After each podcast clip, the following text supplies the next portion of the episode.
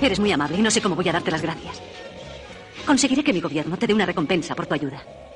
De todas formas, si necesitas algo, puedo hacer algo por ti, dímelo. Sí. Puedes hacerlo. Quiero que hagamos el amor. ¿Has dicho hacer el amor? Sí. ¿Qué quieres decir? Ni siquiera sabes mi psicocardiograma. ¿Tú qué? En la Tierra hace siglos que dos personas no hacen el amor, a menos que sus psicocardiogramas den una igualdad perfecta. Yo de eso no sé nada. Me preguntaste si quería algo de ti y te lo he dicho. No me echo atrás, aunque la verdad no te entiendo. ¿Tienes píldoras? ¿Píldoras? Bueno, no importa, yo tengo. Toma. ¿Pero, pero para qué valen esas píldoras? ¿Es una píldora que sirve para prepararte bien? La verdad, no entiendo nada. En la Tierra, cuando nuestros psicocardiogramas coinciden y queremos hacer el amor como tú lo llamas, tomamos estas píldoras que ayudan a producir un clima de entendimiento. Verás, te lo voy a enseñar. Espera solo un minuto. Es el tiempo para que estés preparado.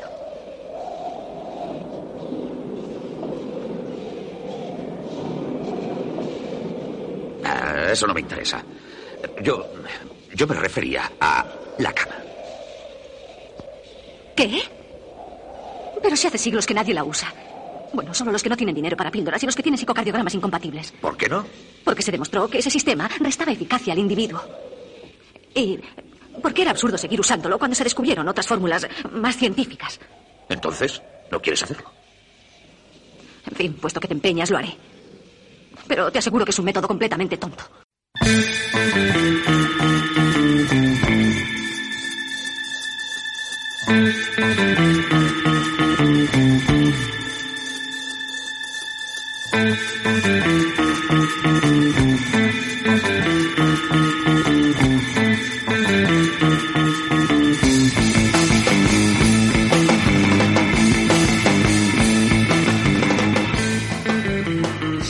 Queridos oyentes Superfreaks y bienvenidos a una nueva edición de Los Retronautas, el podcast de los clásicos de la ciencia ficción.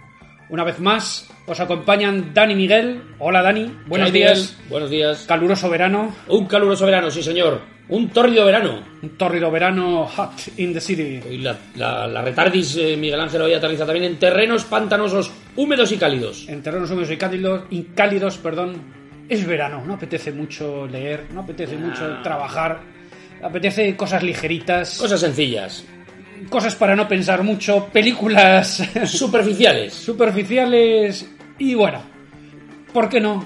Aprovechar el calorcito, el roce hace el cariño Vaya, y, en fin, que vamos a aprovecharnos en ese pantanoso tema, como bien has dicho, que es el del sexo en la ciencia ficción. Psicalipsis now, Miguel. Psicalipsis Now.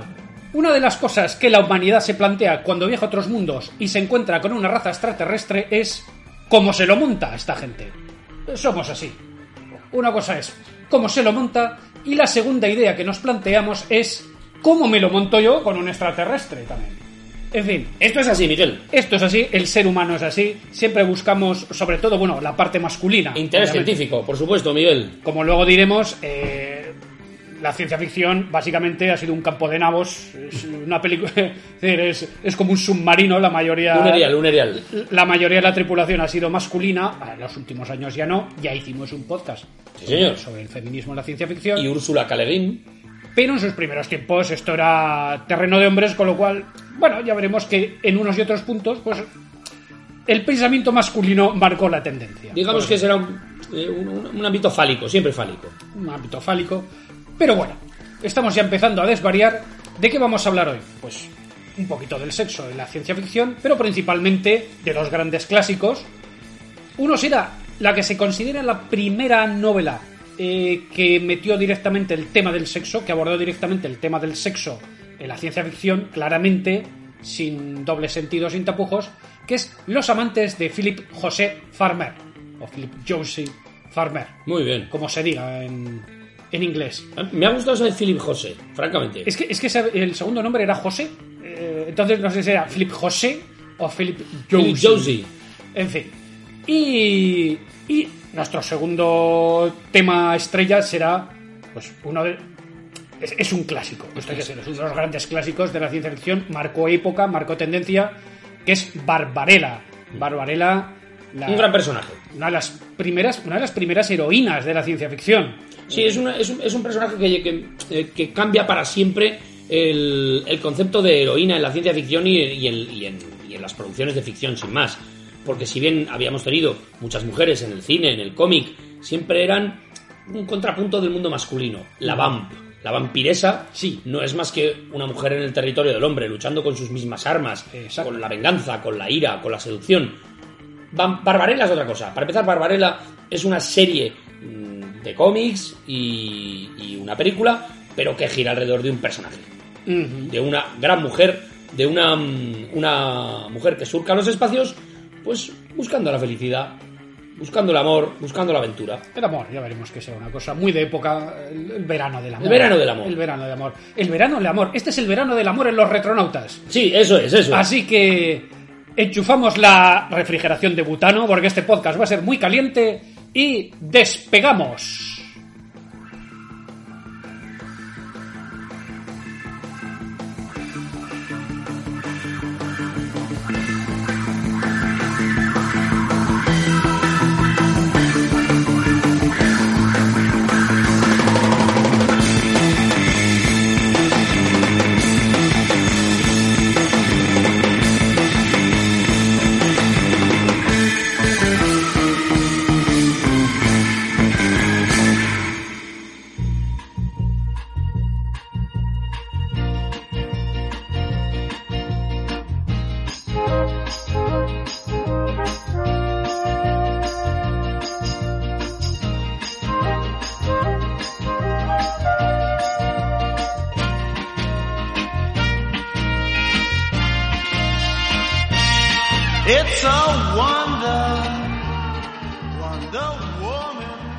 Sexo y la ciencia ficción.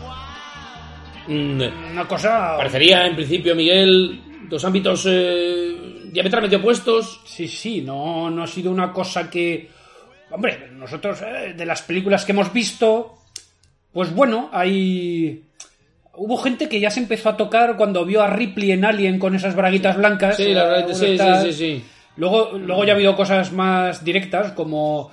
¿Te acuerdas de la película esta de Especies? La, Especies, sí, sí, Que sí. salía una super jamelga, Natasha Henstridge o algo así se llamaba. Que quería reproducirse. quería reproducirse. en la Tierra. Ahí teníamos un, un tema muy, pues eso, ¿no? De- pe- pero, pero bueno, realmente en lo que es la ciencia ficción clásica, el tema era bastante tabú.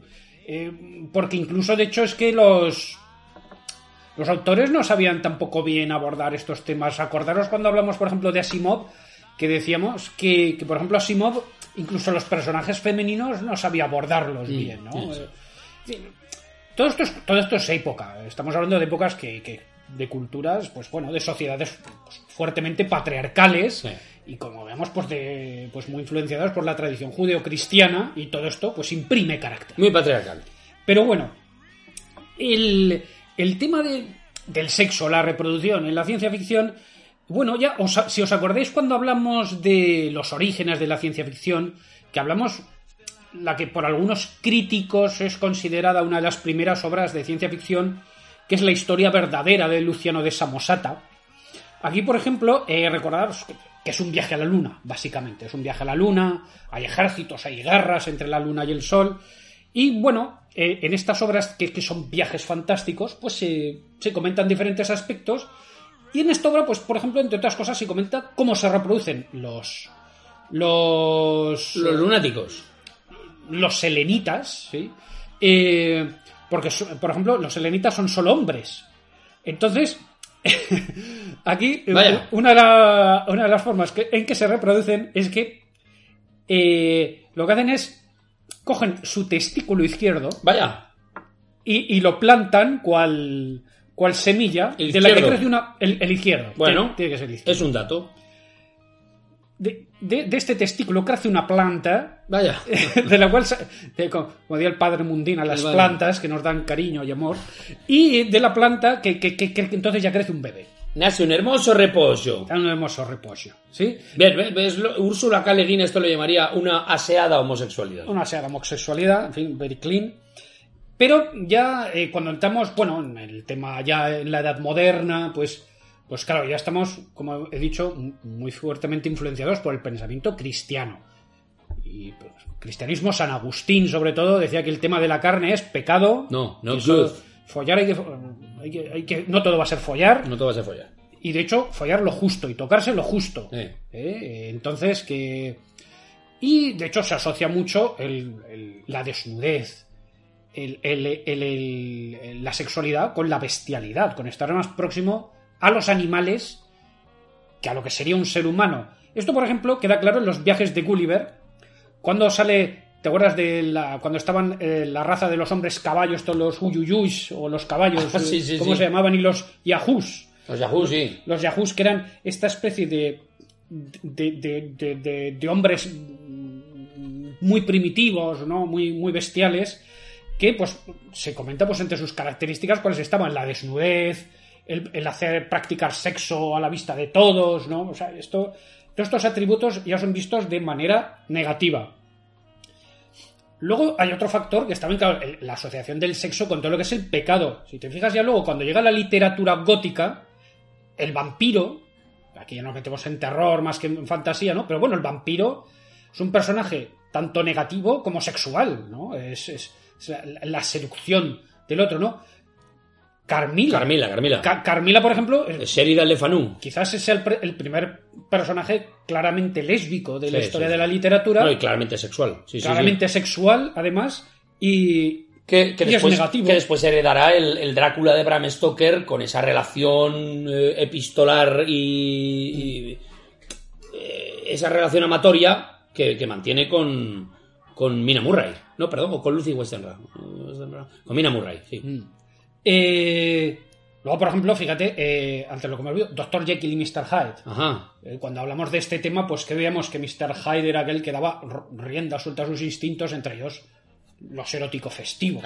¿no? Eh, tal, Elementos que había que reprimir en una sociedad victoriana. la moral victoriana que vemos influenciado una vez más por la época. Entonces ya, ya vemos como todo el rato ¿no? el, lo sexual está asociado a, a- un punto negativo. Luego, cuando ya, ya propiamente, cuando ya entramos en el terreno de la ciencia ficción, hay que pensar que, bueno, que, que ya sabéis que todo esto se empieza a mover mucho con las revistas Pulp, que claro, las revistas Pulp principalmente iban dirigido a público adolescente. Con lo cual, aunque las portadas prometían mucho, porque sí que es cierto que las portadas, que era lo que tenía que vender, siempre aparecía una dama en apuros, a veces ligera de ropa. Sí, sí. Eh, realmente las portadas prometían más de lo que había dentro. Las historias, el, el tema del contenido sexual en las historias era básicamente cero. Se gente como Campbell se preocupaba mucho eh, pues por lo que, lo que era pues eso, ¿no? El, el no pervertir a la juventud. De hecho, la novela de la que hablaremos después, Los amantes de Farmer, que era en principio un relato, eh, en al principio Farmer se lo ofreció a Campbell y lo rechazó por nauseabundo. Dijo, Vaya, esto vaya, es- vaya. Esto es una guarridida sexual. Una realidad sexual. Una guarrería sexual. Total. Pero bueno, ya vemos que hay ciertos personajes, ciertos estereotipos, ¿no? Por ejemplo, en, en, esta, en este sector, en este, sub- podemos decir, subtema dentro de la ciencia ficción, que es el de mundos perdidos, mundos exóticos, ¿no? Tenemos siempre estos estereotipos de las reinas amazonas, ¿no? Sí, hombre. las princesas, Ayesha, la, la diosa del fuego, las, de Rey del sacerdo- Hagar. claro, las sacerdotisas, ¿no? Eh, aquí se puede ver incluso un poco de, claro, estos personajes a la vez tira y afloja un poco el miedo a lo femenino, quizás en aquellas épocas que ya un poco empezaba a surgir el, el- el- el papel de la mujer. Y ojo, también otras cosas como, como el miedo al mestizaje. ¿no? Eh, porque eh, algunas personas comparan el, el miedo al, al alien, como también el, el miedo al extranjero, ¿no? Y, y ya desde el punto de vista más freudiano, como a la sexualidad del extranjero, bueno, lo dicho claramente, ¿no? Al que viene de fuera a follarse a nuestras mujeres, ¿no? Esos Yo- vikingos. yo creo que, claro, podemos imaginar en ese Estados Unidos del siglo XIX-XX, ¿no? Cuando traían a sus esclavos negros y llegaba ahí el mandingo y le veían ahí tolón, tolón. Dios mío. Y, y- y la señora de la casa decía, caramba. Vaya. Y el señor de la casa decía, maldita sea. Caramba que samba. Eh, cuidadín con esto, ¿no? Bueno, eh, una chorrada. Bueno, pero, pe- pero no, realmente hay eh, también. En esa época lo del mestizaje estaba mal visto. Esto es así. Siglo XIX, hasta buena parte del siglo XX, las relaciones interraciales era, com- vamos, una cosa eh, muy, muy eh, mal vista por la sociedad, por no decir no permitida en muchos casos. Eh, Tenemos, por ejemplo, fíjate, un relato de 1892 eh, que se llama La raza caída, ¿no? En que aparece, de Austin Granville, en que aparece una tribu, una raza degenerada, ¿no? Que, es, que, es, que son aborígenes que se han mezclado con canguros. Vaya. Canguros. Entonces, el mestizaje de la ciencia ficción, que luego lo veremos cuando, cuando eh, claro, se aborda el tema de las relaciones entre diferentes especies, ¿no? Entre humanos y alienígenas, por ejemplo, ¿no? Pues esto era un tema tabú también. Eh, una de las primeras novelas que introduce también un tema sexual es Juan Raro, de Olaf Stapleton, uno de los clásicos de la ciencia ficción británica. Juan Raro es una especie de, de mutante, eh, de, de hombre nuevo, más avanzado, más evolucionado. Entonces, él- la novela eh, no se dice, aquí solo se da a entender, pero incluso se da a entender que este, el personaje John, eh, podría haber tenido relaciones hasta con su madre. Dios mío, Miguel. Y que, se- y que seduce a un chico mayor también, ¿no? Que, que es como segui- que es como seguidor suyo. Solo para descubrir él que como es como una especie de homo superior, que dirían los mutantes, ¿no? De, de que para él las relaciones con humanos no son satisfactorias y que incluso para él son una especie de como sería como el bestialismo para nosotros, ¿no? Practicar sexo con una raza inferior. En fin, tendremos que llegar ya a los años 50 para que la cosa se empiece a animar un poquito. Sobre todo los dos primeros que tocarán estos temas son Farmer, de los que, habl- del que hablaremos luego. Luego también Theodore Sturgeon, eh, otro de los grandes clásicos de la ciencia ficción, del que un día había que habla- que hablar.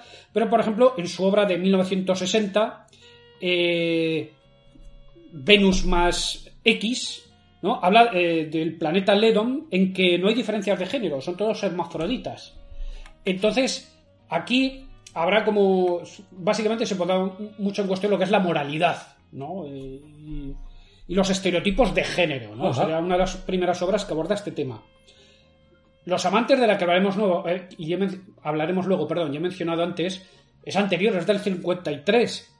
Del 58, por ejemplo, es eh, un relato del que se ha hablado mucho últimamente, que es Todos ustedes zombies, de Robert A. Heinlein, eh, porque allí, por ejemplo, aparece un personaje que cambia de sexo.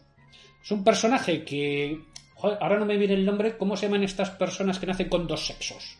Hermafroditas. Son hermafroditas, ¿no? Pues un personaje que nace hermafrodita tiene que optar por un sexo, luego cambia de otro. Es una historia de viajes en el tiempo. No la destapo por si no la habéis visto. Digo que se habla mucho últimamente porque se ha hecho una película eh, el año pasado, en 2014, que se llama Predestinación, basada en este relato, Ajá. que es una historia, eh, una película que es muy recomendable. Anda. La recomiendo porque es una película muy chula. Sobre el cambio de sexo también eh, es interesante recordar, aunque sea un segundo, a el, concepto del cambio de sexo en la mano izquierda de la oscuridad de. Le Guin, pero yo creo que ya directamente, como le dedicamos un podcast completo Remitimos al a- feminismo y a.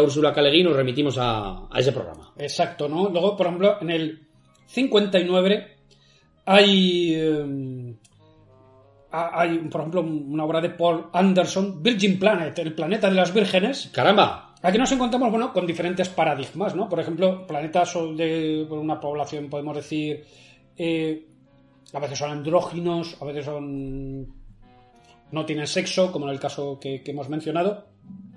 Otras veces, pues son planetas solo de mujeres, ¿no? Fantasía masculina. En este caso, Paul Anderson eh, le da un giro gracioso porque, bueno, eh, es un planeta en que, como os he dicho, son solo mujeres, se practica la homosexualidad, incluso el, decir, el, el- el poliamor, ¿no? El amor con diferentes personas. eh, ¿Cómo, cómo se le llamaban esto los hippies? Las relaciones abiertas. o- Relaciones abiertas, sí, sí, Sí, sí. ¿no? El, amor, Eh, el amor libre, ¿no? La cuestión es que llega un único hombre al planeta eh, que pensaremos, pues bueno, este hombre se lo va a comer todo allí. Pues la conclusión será que no se comerá un colín. Vaya. Porque tan solo pocas mujeres tendrán un cierto interés en, en ver que puede ser eso, pero claro, la cultura de ese planeta es otra y, y el pobre hombre no se comerá nada.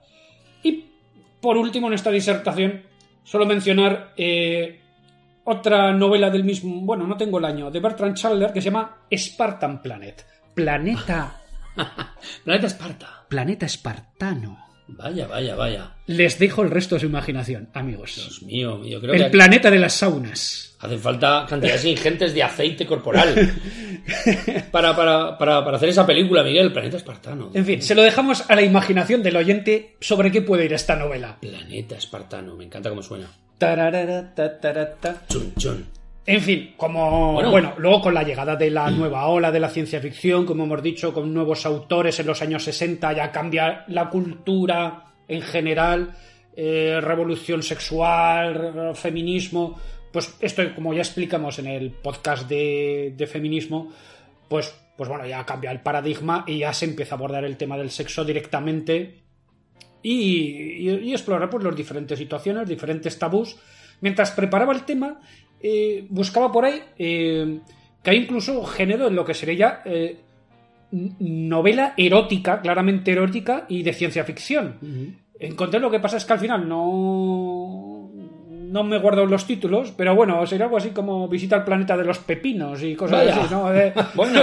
no, pero bueno, siempre es el tema de, de los, los lagartos moledores y. Pues eso, una señorita que va a un planeta. Bueno, las portadas también prometen bastante, ¿no? Eh, Bueno, Señorita que va a un planeta de, de habitantes con múltiples tentáculos y experimenta diferentes sensaciones. bueno, tiene que haber fantasías para todo el mundo, claro que sí. De todo ha de haber en la viña del Señor. Esto sería mi pequeña introducción a lo que es un poco el, el tema del sexo en la ciencia ficción, porque vamos a hablar solo de. The roots, las raíces, los orígenes. Bien. Y. Primero nos vamos a ir al terreno del cómic Sí. Y vamos a hablar de Barbarella. Barbarella, De sí. Barbarella y de cómo surge pues, el primer. El primer personaje también claramente sexual en el mundo del cómic. Me parece, aparte de. Mira, de esto hicimos un especial en Charrando de TVOs, que hablamos de, de sexo en los cómics. eh, de que claro que había Biblias de Tijuana y estas cosas y tal, pero bueno, que llegase al gran público en una publicación que se podía comprar en los kioscos normalmente, esto, por supuesto que empezó en Europa, siempre Europa, eh, Europa es costumbres, amigos. costumbres más relajadas, Más relajadas. eh, moral más libertina, Sí. y, y en Francia o en Bélgica. Eh, en Francia, Miguel. Bien, eh, dejas el- esta introducción en los años 60 y es muy oportuno porque, Miguel, 1964. La Francia de la posguerra, gobierna el general de Gaulle, De gol todavía. de pero ya tenemos unos años, ya son unos años en los que ya se empiezan a relajar, se empiezan a relajar las costumbres en el cine, en la sociedad. Bien, fíjate, Miguel, en 1964 el Che Guevara habla ante la ONU. Mira. Hay manif- manifestaciones en Berkeley contra eh, la guerra de Vietnam. Tiene lugar el Concilio Vaticano II, que es seguramente el momento de mayor aperturismo de la, de la Iglesia Católica. Martin Luther King recibe el Premio Nobel de la Paz. Nace Mafalda. Sudáfrica es expulsada de los Juegos Olímpicos por su eh, por el apartheid y Por por, su, por política absolutamente racista. Los Beatles llegan al número uno con el, con el éxito I Want to Hold Your Hand. Y además nace Mónica Bellucci. Este último dato no, no aporta nada, pero me ha parecido interesante Bueno, a, la, comentarlo. a- a la humanidad nos ha aportado mucho. Bien, esto es. Bueno, el- siempre ha habido mm, cómic erótico, como decía Miguel, eh, en las Biblias de Tijuana, en fin, siempre ha habido, siempre ha habido tebeos eh, subidos de tono. Pero es en los años 60 cuando personajes como Little Annie Fanny entra Sí. en las páginas de Mad y se incorpora a, a las páginas de Playboy en 1962, ¿de acuerdo? Pero es en los años 60, eh, a mediados de los 60, cuando estos personajes empiezan, cuando, cuando este tipo de, de cómic entra en las, eh, en las páginas de, los TV de, de publicaciones eh, periódicas. El erotismo no, no era novedoso, pero sí que lo fue su tratamiento. En Francia, en Italia, en Bélgica, nacen personajes emblemáticos que protagonizan pues, eh, eh, obras muy innovadoras. Miguel algo se estaba agitando en el mundo del cómic y también en el cine. Por ejemplo, tenemos Cowboy de Medianoche o El. Graduado, que son películas eh, pues, que abordan la sexualidad desde otro punto de vista. Siempre ha habido eh, sexo en el cine, pero nunca se había visto que John Boyd pretendiera prostituirse para ganar, eh, para ganar dinero. Eso no se había visto. El graduado. Siempre había habido sexo, eh, pero bueno, que un joven fuera seducido por una vampiresa de 50 años, esto era nuevo. Señora. Bien, hay una serie de. Hay una serie de, de cómics, de personajes en los años 60 interesantísimos. Las aventuras de Jodel, del belga Guy Pellert. Eh, habla de un mundo onírico y anacrónico, donde se confunde la Roma antigua y la América de los años 60. Jodel es una espía que lucha contra una conspiración que este imperio imaginario eh, que, acecha este imperio imaginario. Bien, este del belga Guy Peller inventará también un personaje que se llamará Pravda. Pravda la derrapadora, Pravda la surviveuse.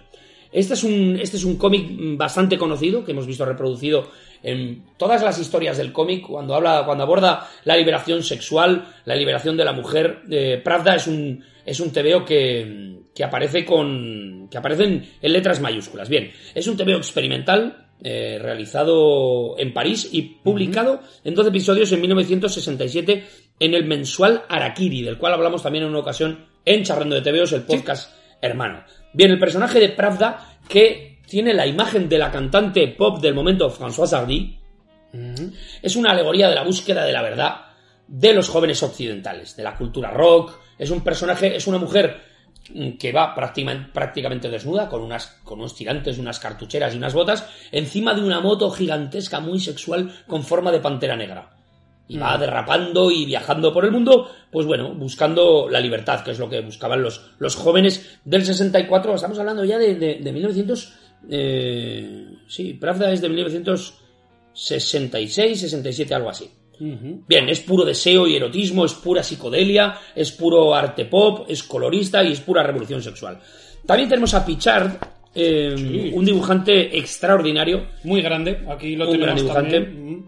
Que comenzará dibujando para la revista V Magazine, de la cual hablaremos inmediatamente, los personajes Blanche Epiphanie y Paulette. Blanche Epiphanie en 1967 y Paulette en 1970, pero también otro- tiene otros personajes como Caroline Cólera o Marie Gabriel de Santo Trop. ¿De acuerdo? Bien. Pero también eh, a partir de aquí podemos tener, ah, podemos hablar de Guido Crepax eh, y su Valentina o Emanuel o Belinda, otros personajes. Pero ya aterricemos con, con Barbarella. Bien, Barbarella es un personaje creado única y exclusivamente por el dibujante y escritor Jean-Claude Faurest. Jean-Claude Faurest es un francés, nació en 1930 en una pequeña población francesa, eh, ya fallecido, me parece, y fue dibujante, guionista, escenarista, también creaba escenarios. Eh, lo primero que él, que él hizo fue adaptar La flecha negra de Stevenson con 19 años. Y comenzó eh, dibujando obras destinadas al público juvenil, a los jóvenes. Bien, esto es algo bastante común en Francia. Eh, como todos sabemos que en Francia la, mm, la industria del TVO es una industria potente y los jóvenes cuando, eh, consumen muchos TVOs, casi todos los dibujantes y, profesionales del cómic se han dedicado alguna vez a, a dibujar eh, TVO, TVO infantil. Mira, Miguel, este verano he estado hablando con unos amigos franceses sobre el atentado a mm, Charlie Hebdo. Sí. Y ellos me dijeron que eh, gente de nuestra edad, 40 y algo años, 40 en la cuarentena, en la avanzada la cuarentena. Y para ellos fue muy, muy chocante, porque si bien Charlie Hebdo es una publicación adulta, lo- la gente a, a la que asesinaron, entre ellos Cabu y Bolinsky, todos ellos habían hecho TV infantil. En realidad sería como si aquí en España hubieran asesinado a Francisco Ibáñez, si estuviera, estuviera trabajando para una revista de adulto, para adultos. Sí. Porque todas estas personas habían trabajado en el TV infantil. Por ejemplo, un Vázquez, cuando vivía. Bien, ¿no? pues, que. Vázquez hacía. Anacleto y luego se pasó a hacer cómics subidor de tono. Eso es, esa sería la idea. Es como si hubieran matado a Vázquez, al creador de Anacleto, para ellos, para los franceses. Bien. Pues fíjate. Sí, sí, sí, sí. Eh, bien. Mm, Jean-Claude Fauret eh, dibujaba y guionizaba unas historias que, eh, protagonizadas por Charlotte, por el personaje eh, interpretado por Charlie Chaplin, y colabora en, en publicaciones como Veillant. Acosado por la censura, se dedica a la ilustración y llega a un magazine, a una publicación adulta llamada V Magazine, V Magazine, que es una publicación para adultos. Tengo un ejemplar en mis manos, Miguel. Estupendo. Precioso. Tengo un ejemplar que es un almanaque del año, de- del año 65 o algo parecido, sí.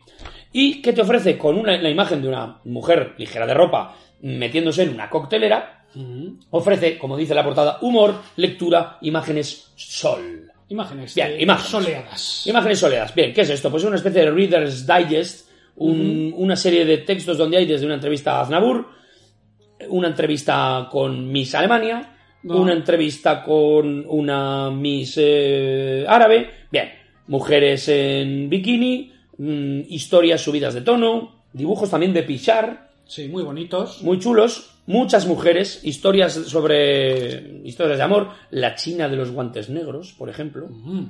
¿Ven? Todo cosas un poco mm, entre el thriller y el, y el erotismo. ¿De acuerdo? Y aquí es en esta revista, Miguel, donde Jean-Claude Foguet eh, inventa el para esta para esta revista inventa el personaje de Barbarella. ¿De acuerdo? Y es aquí donde se publicará Barbarella de manera seriada. Comenzará publicando unos, unas historias cortas hasta que encuentre realmente la, la vía argumental importante, que es la de la ciudad de Sogo.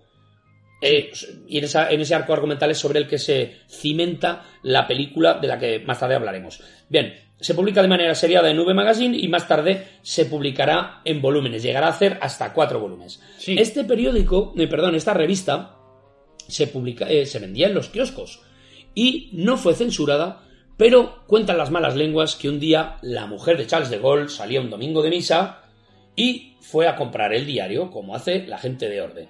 Va a comprar el diario y encuentra esta publicación llena de estas historias locas, absurdas, en las que tengo aquí delante mío una imagen de Barbarella después de haber hecho el amor con un robot y le dice a Héctor, tienes estilo.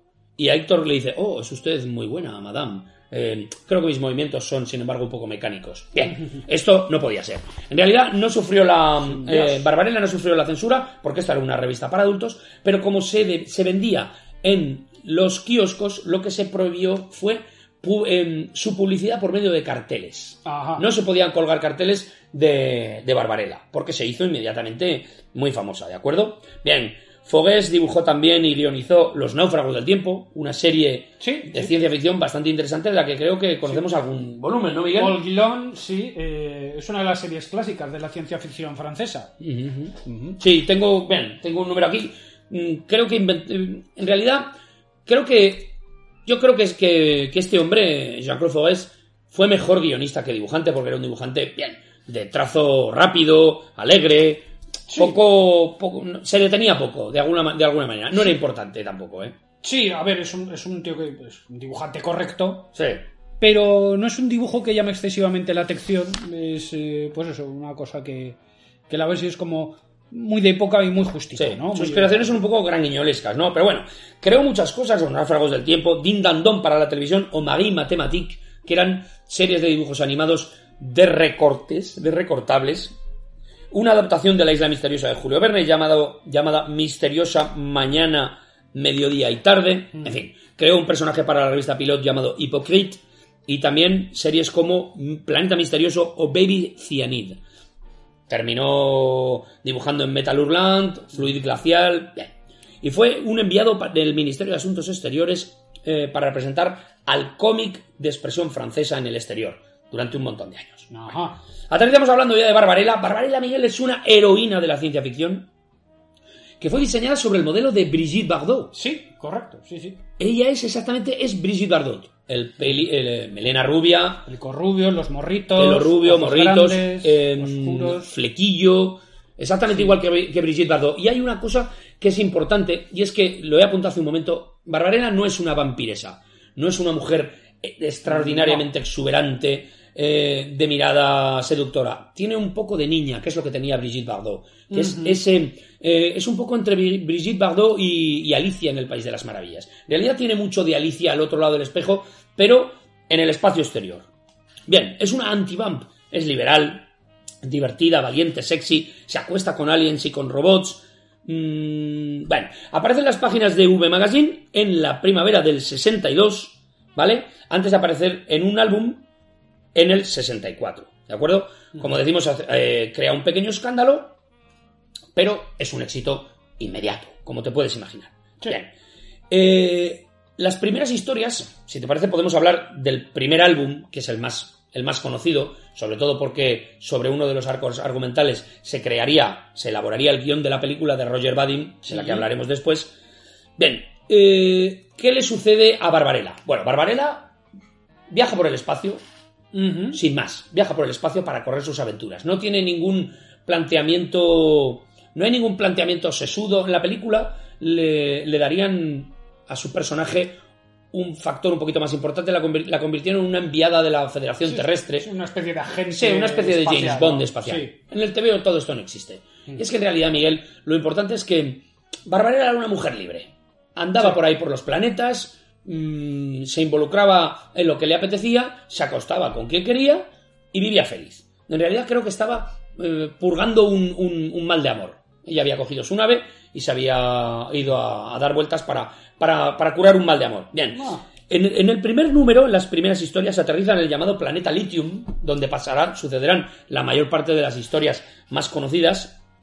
Llegará a una ciudad de cristal llamada Crisálida, eh, ayudará a una quinta columna a rebelarse contra ese mundo que reserva a los habitantes del- de ese invernadero eh, toda la bonanza del planeta, condenando al resto de personas a vivir en unos cráteres desérticos terribles. Ajá. Aquí es donde conoce a un personaje que después incorporará a la película, que es Dildano, que le acompañará después a luchar contra unos piratas medusa, Bueno. que viajan en el interior de una medusa gigantesca, como si fuera un bajel, como si fuera un barco pirata. Uh. Se enfrentará a una reina, a una reina medusa, bueno, que, que es que tiene la capacidad de cambiar su cara. eh, después se enfrentará con un cazador, un que, vi- que vive la caza de una manera muy, muy extrema. Eh, huye y llega a una ciudad donde conoce un príncipe, es secuestrada por dos niñas, también las veremos después en la, en la película, Stomoxis y Glossina, que son las niñas que en la película le la someten a la crueldad de unas muñecas Sí, la de unas muñecas que le, que le muerden, ñac, ñac, ñac. como las gemelas del resplandor. Eso es, pero- algo parecido. Es una ciudad muy rara, una ciudad en la que todo el... Esto es todo un poco loco, porque en el mismo planeta primero se encuentra con una con un, un mundo invernadero de cristal que se llama Crisálida, luego unos piratas que viajan a bordo de una medusa, después una ciudad donde regentada por un conde donde todo el mundo viste como si fuera la Tierra en el siglo XIX, es todo muy loco. Y finalmente huye y, y Barbarella encuentra la ciudad de Sogo, donde se encuentra el laberinto y donde encuentra a Durán. Durant. Durand. Durant, sí, que es con. Después hablaremos de, después hablaremos de Durán Durán. ¿Es solo un Durant o es dos Durant Durant? ¿O es Durant Durant? Pues te lo digo ahora mismo, yo creo que si lo- no, si no, da igual. ¿eh? No, no, yo creo que es... Es, es el dato por curiosidad. Yo creo que son En- en dos. la- En, la película es Durant Durant, que es con D.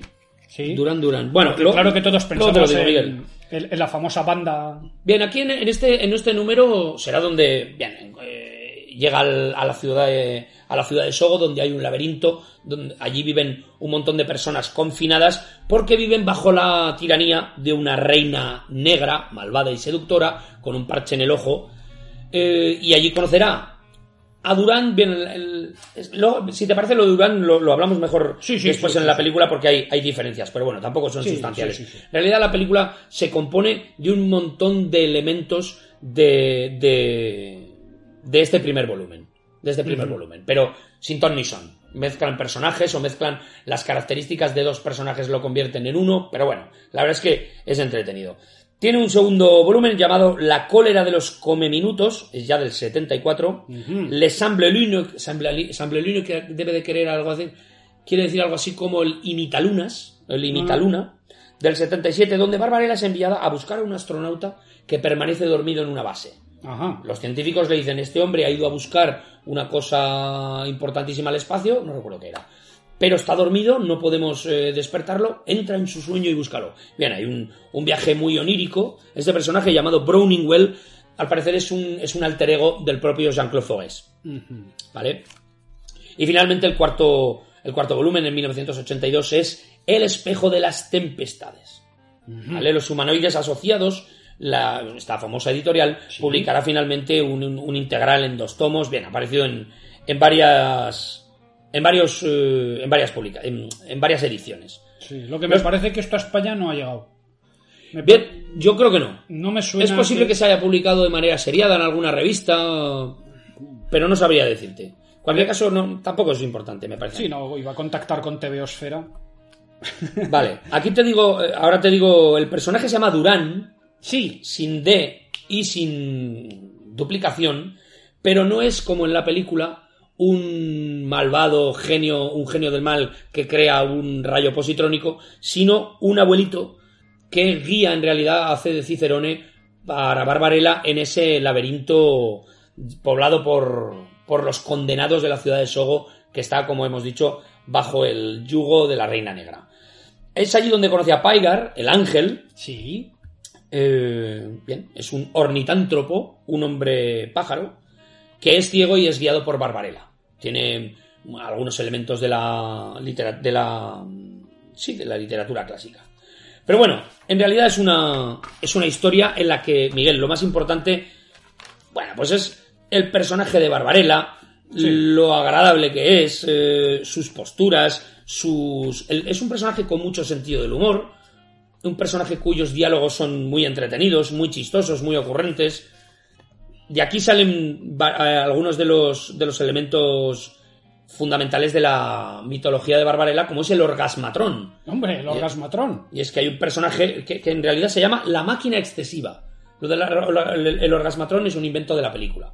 En realidad en el TVO se llama la máquina excesiva y es una máquina que pretende pro- eh, provocar eh, orgasmos en la persona hasta matarla. Joder, lo que ahora estaba pensando, no sé si realmente en la película se llega a citar el nombre orgasmatrón, porque no sé si el or- la palabra orgasmatrón, ahora que lo pienso, no sé si viene del dormilón, de, Sí, ah, probablemente puede ser. sí, de sí, Woody, porque eh, la de Woody Allen, el dormilón, otro tema para una, una ciencia ficción humorística, podemos Sí. decir, sí, eh, pero creo que ahí sí que se dice que esa máquina se llama orgasmatrón.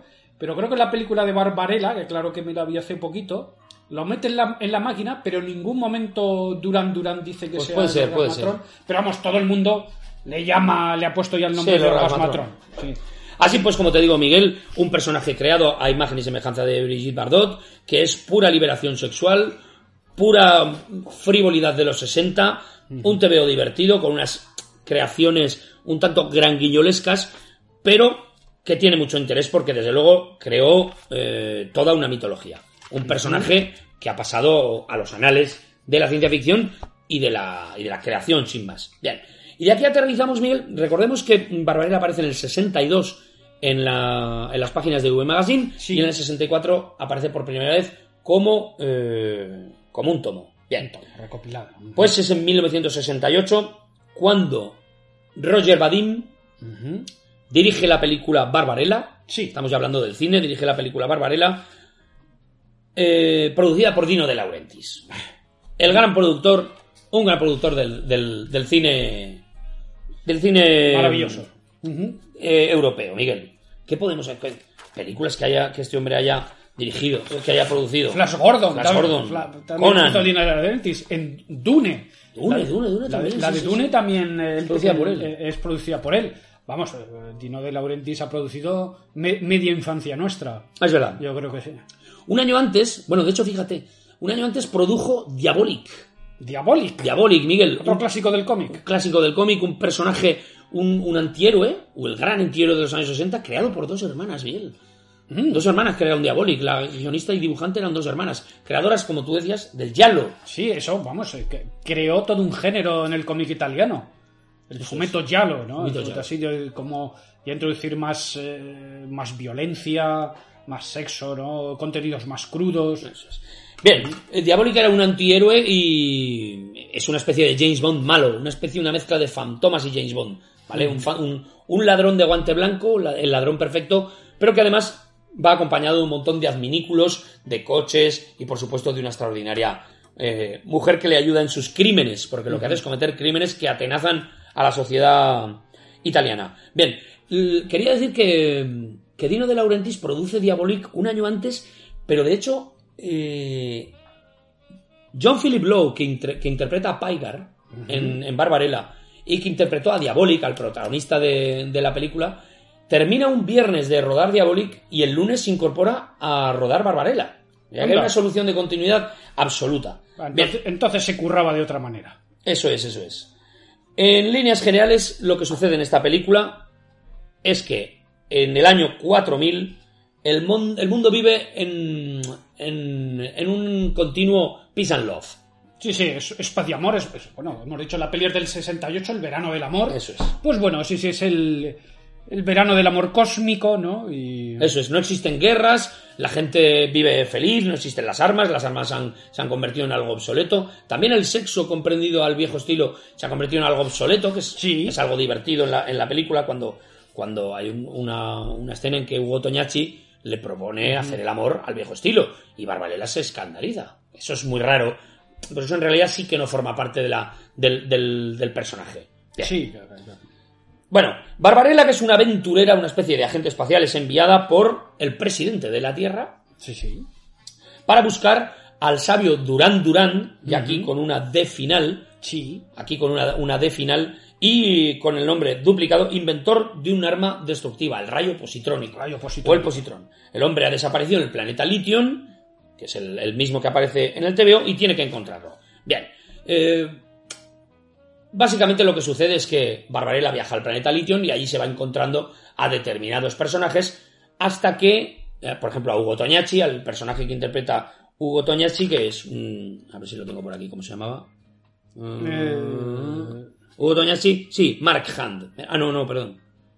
Bueno, no, recu- no recuerdo cuál es era el- algo así como el guardián. Sí, el guardián. No sé qué. Era un guardián, un tío que guardaba. Sí, no sé lo que hacía. Pero bueno, básicamente se encuentra con este personaje, va dando vueltas, eh, Barbarella va cayendo en manos de, de unos y otros personajes, es rescatada hasta que llega al.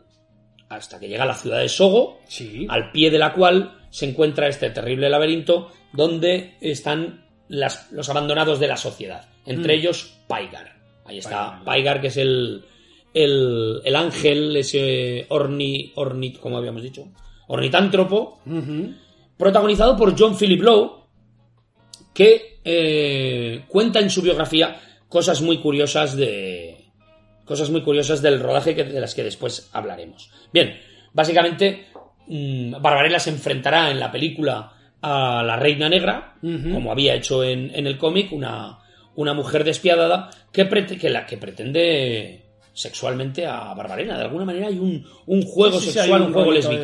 Sí. Sí, Eh, sí. La reina negra, por ejemplo, que era Anita Pallenberg, un, Anita Pallenberg. un personaje de cuidado, que en aquella, pues a lo mejor en aquella época era novia de Keith Richards, Era ni más mujer ni de Keith menos. Richards, ¿eh? era un personaje fino. Era la- novia de Keith Richards. De hecho, Dino, Dino de Laurentiis Miguel pretendió que los Rolling Stone compusieran la banda sonora para la película. Fíjate qué lío, ¿no? Joder, ya- Eso fíjate hubiera sido ya- lo que tendríamos Hubiera ahora. sido ya un follón. Y de hecho, Anita Pallenberg fue una de las vías que Dino de Laurentiis utilizó para ah, convencer a Keith Richards, pero bueno, los, sus honorarios no. Debido a sus honorarios no pudo ser. No, Bien, la película costó 9 millones de dólares, lo cual es enorme. era mucho dinero para Era la época. muchísima ¿eh? No, se gastaron cuatro duros. Era muchísima, muchísimo dinero. Se rodó en los estudios de Cinecittà, en Roma, Sí. y esto creó algunos problemas que finalmente, reconozcámoslo Miguel, cuando ves el producto final, se nota. Mm. A ver, ¿tú qué opinas? ¿Qué, qué- qué te, qué te parece a ti, Barbarella? Bueno, Barbarella, como hemos dicho, es, no es una película hasta, hasta. Yo creo que viendo la película se ve que es también un divertimento. Sí. ¿no? Porque es una película que tiene mucho humor. Eh, Jane Fonda, también en sus memorias, dice que, que, que no. Que bueno, que obviamente no. El producto final es, es cuestionable, pero que hay que tomarlo también como lo que es. Dice. Una película. Ella usa el adjetivo camp, ¿no? Lo camp, que vendría a ser un poco también algo parecido a lo kitsch, Sí. ¿no? Esta cosa entre medio retro, que es una mezcla de humor, de, de lo barroco, lo exagerado, ¿no? Es una película, antes lo estamos hablando, que para mí sobre todo es una película visual. No es una película en que te quedas con lo visual. Para empezar, primero te quedas con Jim Fonda, una Jim Fonda entonces guapísima, Sí. en la flor de su juventud, antes de eh, meterse en el Vietcong, ¿no? que, porque ahí, ahí justo después de Barbarella ya la mujer daría haría un cambio en su vida la que le Sí. llevaría ya al compromiso político a posicionarse contra la, ver- la guerra del Vietnam Mm. a hacer esa desafortunada visita al Vietcong lo cual la condenaría al ostracismo durante muchos años y cosa que todavía le pasa factura pero antes creo que a lo mejor venía de hacer descalzos en el parque Exactamente. en esta época Mira. junto con Robert Redford Roy- era una tía que estaba en una carrera vamos estaba Sí, estaba en un buen momento. De Mira, hecho, no sé, perdona, Sí. solo es que me ha venido ahora a la cabeza para que no se me pase. No sé si incluso le ofrecieron el papel para Bonnie and Clyde, la película que luego protagonizaría Faye Dunaway. Faye Dunaway, ¿no? O sea, estaba en la cumbre de su carrera. Lo que pasa es que entonces se lió con Roger Vadim, que Mm. fue, fue Vadim la que la lió para hacer Barbarella, porque según hemos comentado antes, parece ser que ella muy convencida. No, en absoluto. No estaba. Con Vadim ya había rodado eh, Circle of Love, el, el Círculo del Amor, eh, Cat Balou, La Curée, que se tradujo como El juego ha terminado, y efectivamente venía de rodar Descalzos en el Parque. ¿Mm? Y la siguiente película, la película que rodaría el año siguiente fue Danzad, Danzad Malditos, que fue Sí. un- un gran, un gran éxito. Pero fíjate, Miguel, aquí tengo. Bien, eh, el, equi- el equipo del que estamos hablando, Dino de Laurentiis, Miguel, Arroz Amargo, La Estrada, Las Noches de Caviria, Guerra y Paz, Barrabás, Barbarella, Sérpico, Conan el Bárbaro, Terciopelo Azul. No, no, que el de Laurentiis es. Dino de Laurentiis. Roger Vadim, en 1956 eh, rodó con Brigitte Bardot y Dios creó a la mujer. Una- un punto también en lo que es el cine erótico, vamos. Ojo, y de hecho, Que marcó. al principio Dino de Laurentiis, de Laurentiis pretendió que fuera Brigitte Bardot Barbarella, es verdad. Barbarella. Que bueno, sería, se- hubiera sido lo ideal, porque es que Barbarella era, era ella. Sí, Era ella, sí, señor. Bien. Al final, eh, bueno, también haría un remake más adelante con Rebeca de Mornay. También Oh. adaptó las, las amistades peligrosas de, de Pierre Clore de lo de la Clos. En fin. Roger Vadim no, así no fue nunca un grandísimo director, fue un director correcto, pero el rodaje estuvo lleno de problemas debido a su alcoholismo, Miguel. Sí, entonces le metía mucho a. Y es que este hombre empezaba a beber a las 11 de la mañana, como decía Jane Fonda en sus memorias, Sí, o en, sí. en- en algún texto que he podido leer. Pero bien, como te digo, Jane Fonda estaba en un, en un, en un gran momento, ¿de acuerdo? Eh, hay, hay cosas curiosas, como por ejemplo, hay una serie de curiosidades en la película. Sí, yo Por creo ejemplo, que vamos a hacer un. Yo creo que podemos hacer un repasito, ¿no? Como a, a los momentos de, de la película. Por ejemplo, tenemos el primer momento clásico, yo creo que es uno de los grandes momentos de la historia del cine, ese arranque Ah, bueno, bien. con bien, el sí. primer striptease intergaláctico, que es momento que doy yo, por ejemplo, yo cuando vi Gravity, eh, hay un momento en que Sandra Bullock se quita el traje espacial y, y en ese momento vi Barbarella. Yo creo, Sí, que, sí, yo sí, creo que eso es un homenaje de- del director a Barbarella, por ejemplo. Pues, por ejemplo, esa primera escena, ¿no? Yo creo, Miguel, sí, Eh, esa escena, es, es icónica. que además, icónica. eh, eh, además, son los créditos. son los Es créditos. el sí. momento en que aparecen los créditos. Además, es una- eh, tiene una cosa muy graciosa. ¿Recuerdas que ella sale primero con la escafandra? Sí, Y la escafandra tiene un está, eh, es, es una escafandra opaca. sí, sí. Y parece que se va vaciando de líquido y va apareciendo su cara. En Sí. primerísimo plano. Eso es el principio. Va apareciendo su cara en primerísimo plano. Es como si estuviera llena de mercurio Mm. y se vaciara. Y luego ya va quitándose la ropa y la ropa va flotando. Sí, primero, bueno, empieza, empieza la escena porque primero se quita un guante, entonces se ve que es una mano femenina, pero ya la mueve, ¿no? Y además en ese momento ya cambia la música. Y además que hasta, hasta lo, lo que es la misma música, es, es este pop melódico, daba daba, ¿no? Sí, ¿Qué bueno. sería aquí, no? O sea, que la música, ya por, lo- por eso Bueno, tiene, digo- un poco, tiene un poco de bossa nova también, ¿no? Sí, porque es un poco ahí. lunch. es- La banda es un- Entonces, por eso os digo que, claro, que, que, que es, que es una ciencia ficción muy, pues eso, como hemos dicho, este adjetivo campo, muy Sí. kitsch, ¿no? Se hortera, Sí. eh, pero creo que incluso podía ser hortera para la época con humor, con, con, con exageración. Yo creo que nunca, lo que nunca se había hecho en ciencia ficción, Miguel, era un striptease. Un striptease. Y, y creo que eso, que- lo digo con mucho cariño por esta película que a mí me encanta, la película podría terminar aquí. Lo que nunca se había hecho es Sí, un striptease en la ciencia ficción protagonizado por una, extra- una mujer de extraordinaria belleza. Unir la ciencia ficción con la frivolidad, con lo divertido y con lo, y con lo sexy. Bueno, eh, hay que mencionar también que, que, claro, eh, lo que, el tema de efectos especiales en aquella época lo llevaban muy limitado. Entonces tuvieron que echar eh, mucha imaginación para poder hacer cosas pues como este striptease, ¿no? Dice, bueno, ¿cómo simulamos que está, que está en la gravedad, ¿no? Pues hicieron, bueno, un, un truco. Y en los estudios de Cinecittà en Roma, claro. Sí, a ver, que Industrial Light and Magic no existía es. todavía entonces. Eh, entonces, eh, ¿qué hicieron? Pues eh, fu- fue un poco eh, dar la vuelta al escenario, ¿no? Y entonces engañarnos porque donde vemos una pared realmente es el suelo y lo que está es en fonda tumbada como en una especie de superficie de cristal Eso es. y ella De va dando- plexiglas o de lo que fuera. sí. Sí, va dando vueltas, ella comentaba pues que tenía mucho miedo de que eso se rompiese en cualquier momento y se desgraciase, ¿no? Y- pero bueno, ella entonces va dando como vueltas en ese plexiglas, en en esa superficie de, de cristal, quitándose la ropa y a la vez pues hay unos ventiladores, ¿no? Que tiran aire para que a ella se le mueva el pelo y la ropa pues salga también. Sí, porque trataban de imitar la, la gravedad cero. y trataban de eso, de imitar como podían la gravedad cero, ¿no? Entonces, este momento, pues que Barbarella pues, eh, se quita la ropa y se queda, pues como Dios la trajo al mundo, estupenda. Jane Fonda tenía mucho miedo de que se le viesen ciertas partes, eh, pero yo, Roger Badil le dijo, tranquila que con los títulos de crédito Pondré las letritas. pondré las letritas donde sea. Las letras conveniente". salen de la escafandra. Sí, Igual que ella, las letras salen de la escafandra con un... un- Yo creo que es- está muy conseguida. es Esa una escena, escena muy bonita. esa escena está muy conseguida, está en YouTube. Todo el mundo debería Pero verla luego, si no la habéis claro, visto. luego ya vemos esa nave, ¿no? Como decía un oyente, dice, claro, es que ya ves una nave que, que el interior está forrado de terciopelo. Sí, sí.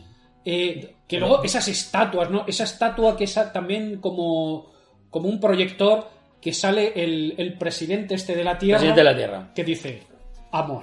Amor. es que eso es también muy hippie, muy de época, ¿no? Pues fíjate, y que, ahora te ríes viendo eso. Esos eran, esos eran eh, algunos de los problemas que hubo. Eh, hubo problemas de producción extraordinarios.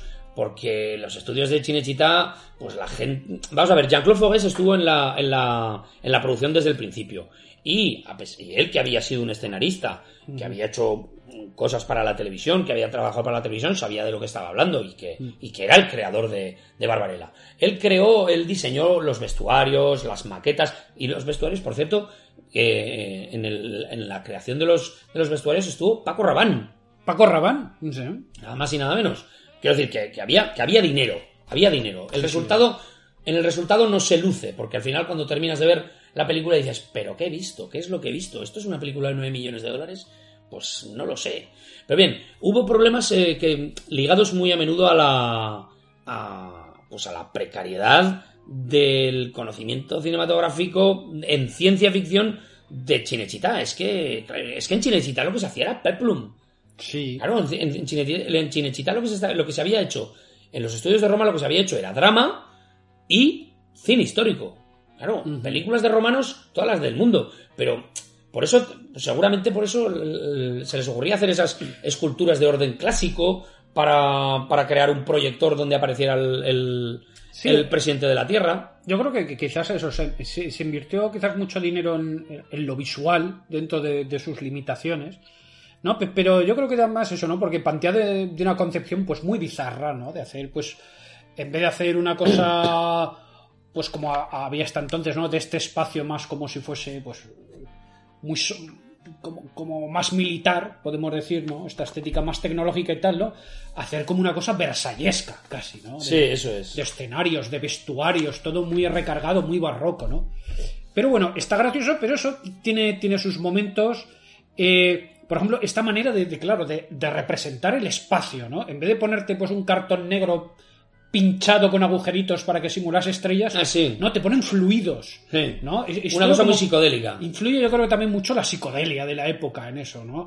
Eh, luego, pues eso, como hemos dicho, tiene, tiene momentos de graciosos. Ha- Has mencionado tú cuando aterriza eh, este momento de las muñecas, ¿no? De, Sí. de las muñecas estas devoradoras, ¿no? Luego cuando está con Hugo Toñazzi, ¿no?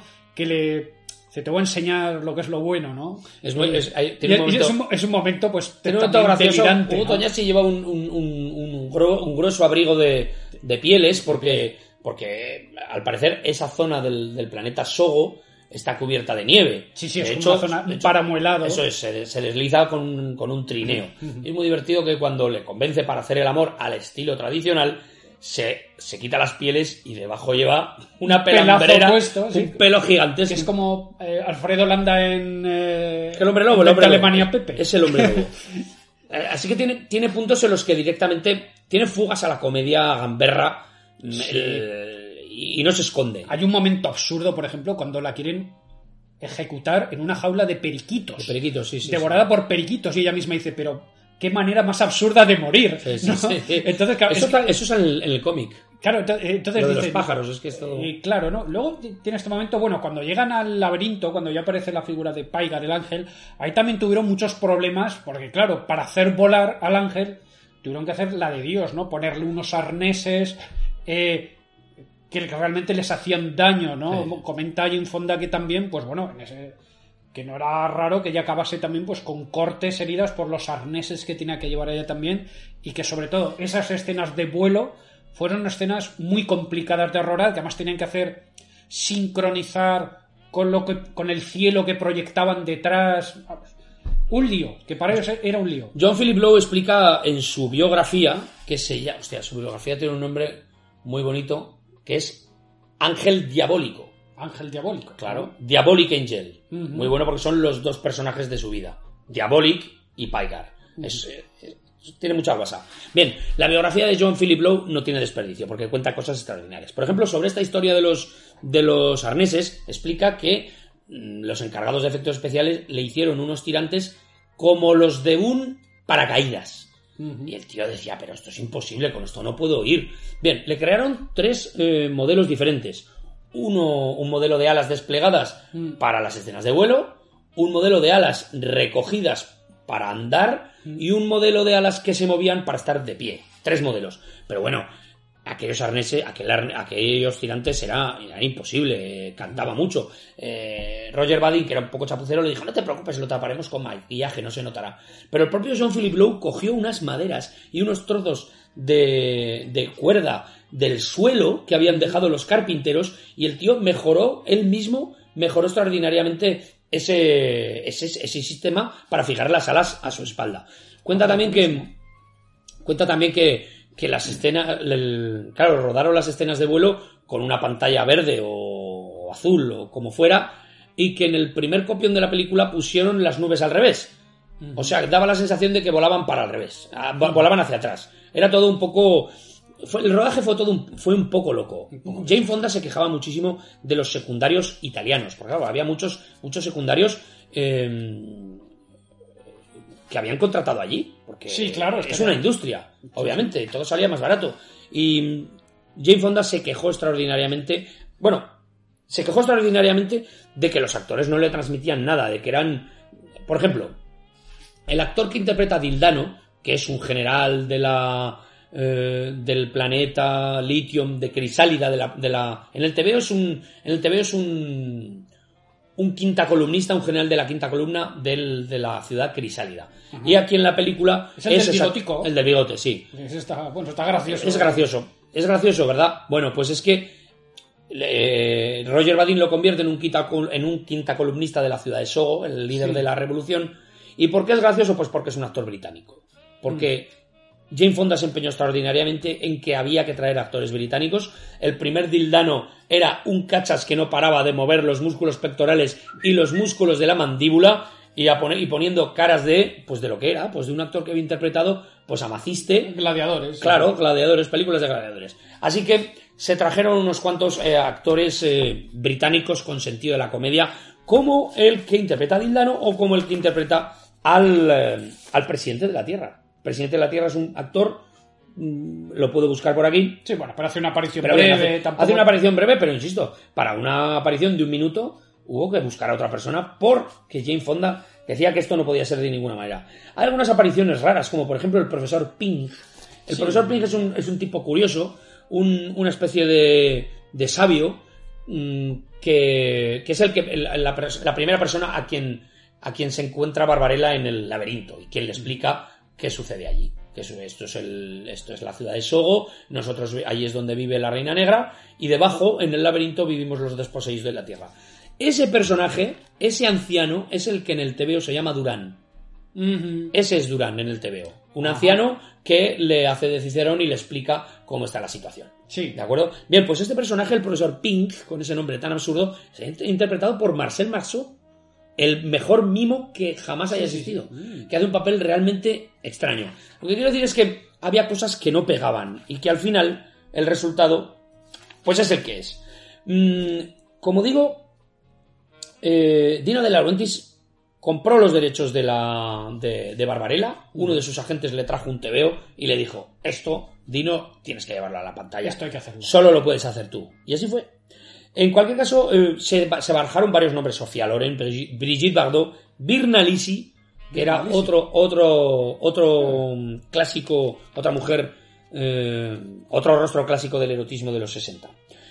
Jane Fonda recibió la, la propuesta y directamente tiró a la papelera el guion. ¿Qué, ¿Qué mierda es esta? Pero Roger Badin recuperó la, la carta, recuperó el envío y la convenció de, mm, de que reconsiderara, con- reconsiderara la decisión.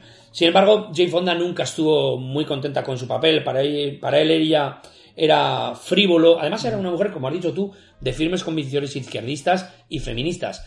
Y para ella, ella nunca entendió, nunca creyó que Barbarella, que, el personaje de Barbarella supusiera eh, un paso adelante para la mujer, sino más bien lo contrario.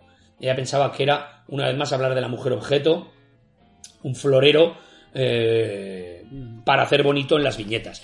Que es, en alguna medida, lo que plantea Jean-Claude Fogues. Hay que ver cómo posa en las, en, en las viñetas Barbarella.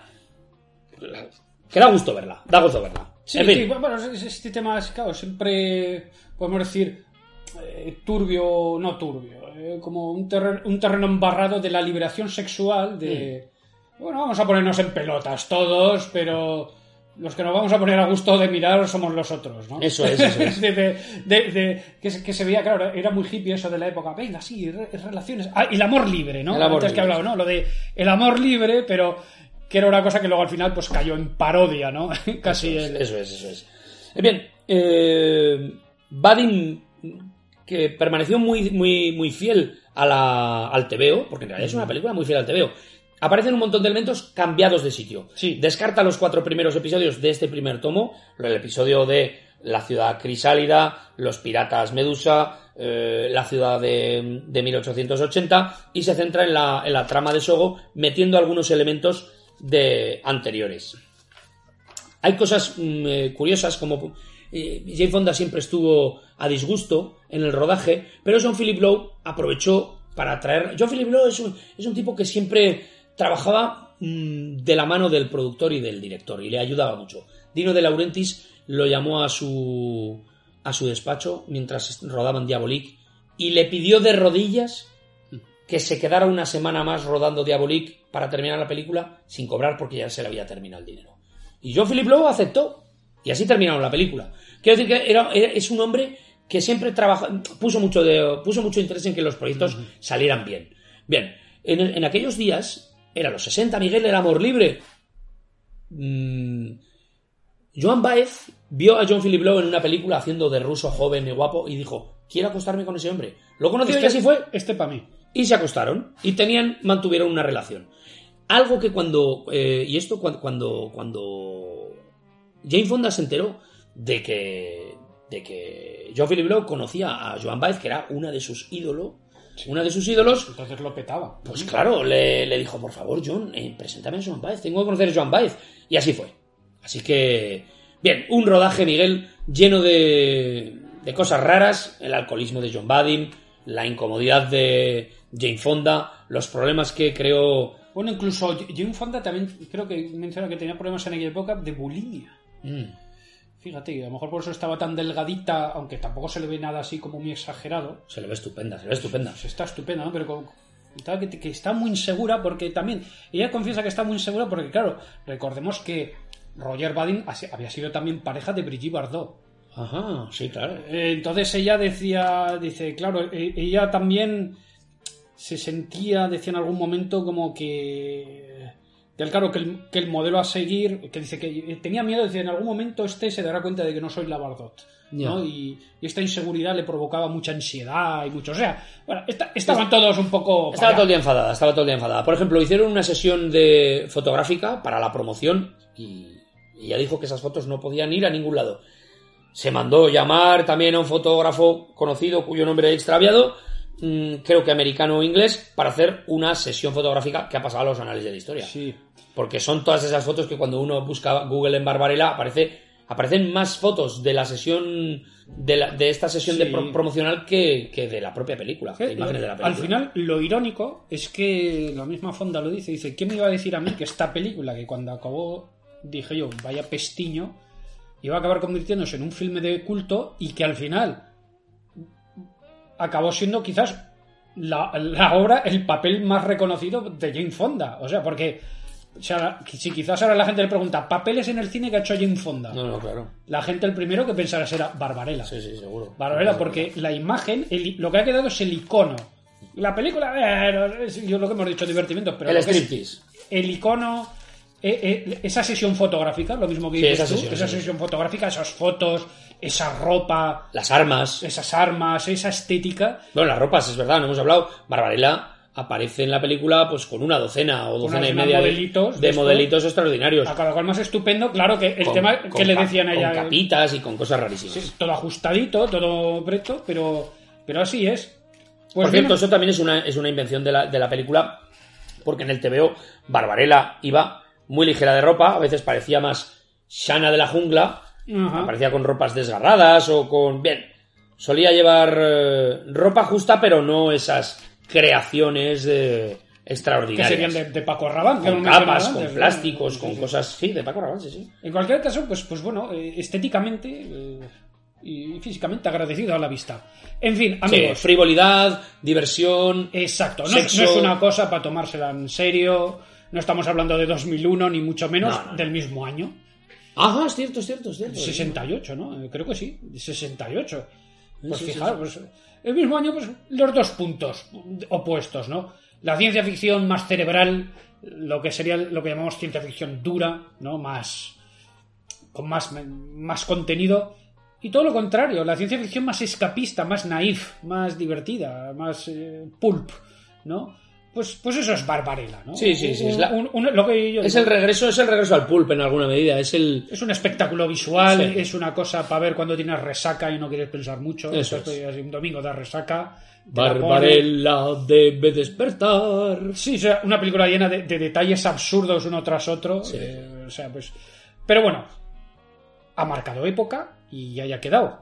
Bueno, nos vamos a tomar un descansito Sí. para aclararnos la voz y otras cosas. Y volvemos rápidamente ya para meternos con literatura y con los amantes y otros relatos de Philip José Farmer. Hasta ahora. Hasta ahora. La complainte du progrès.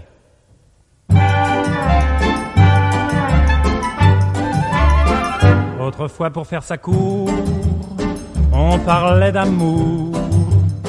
Pour mieux prouver son ardeur, on offrait son cœur. Maintenant, c'est plus pareil. Ça change, ça change. Pour séduire le cher ange, on lui glisse à l'oreille. Ah, Gudule, viens m'embrasser et je te donnerai un frigidaire, un joli scooter, un atomixer et du Dalopio, une cuisinière avec un four en verre, des tas de couverts et des pelles à gâteau, une tourniquette pour faire la vinaigrette, un bel aérateur pour bouffer les odeurs. Des draps qui chauffent, un pistolet à gaufres, un avion pour deux. Et nous serons heureux, autrefois s'il arrivait, que l'on se querelle. L'air lugubre, on s'en allait, en laissant la vaisselle. Maintenant que voulez-vous, la vie est si chère. On dit rentre chez ta mère, et on se garde tout.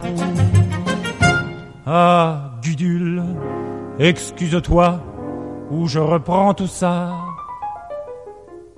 Mon frigidaire, mon armoire à cuillère, mon évier en fer et mon poêle à mazout, mon cire godasse, mon repas solimace, mon tabouret à glace et mon chasse-filou, la tourniquette à faire la vinaigrette, le ratatine ordure et le coupe friture.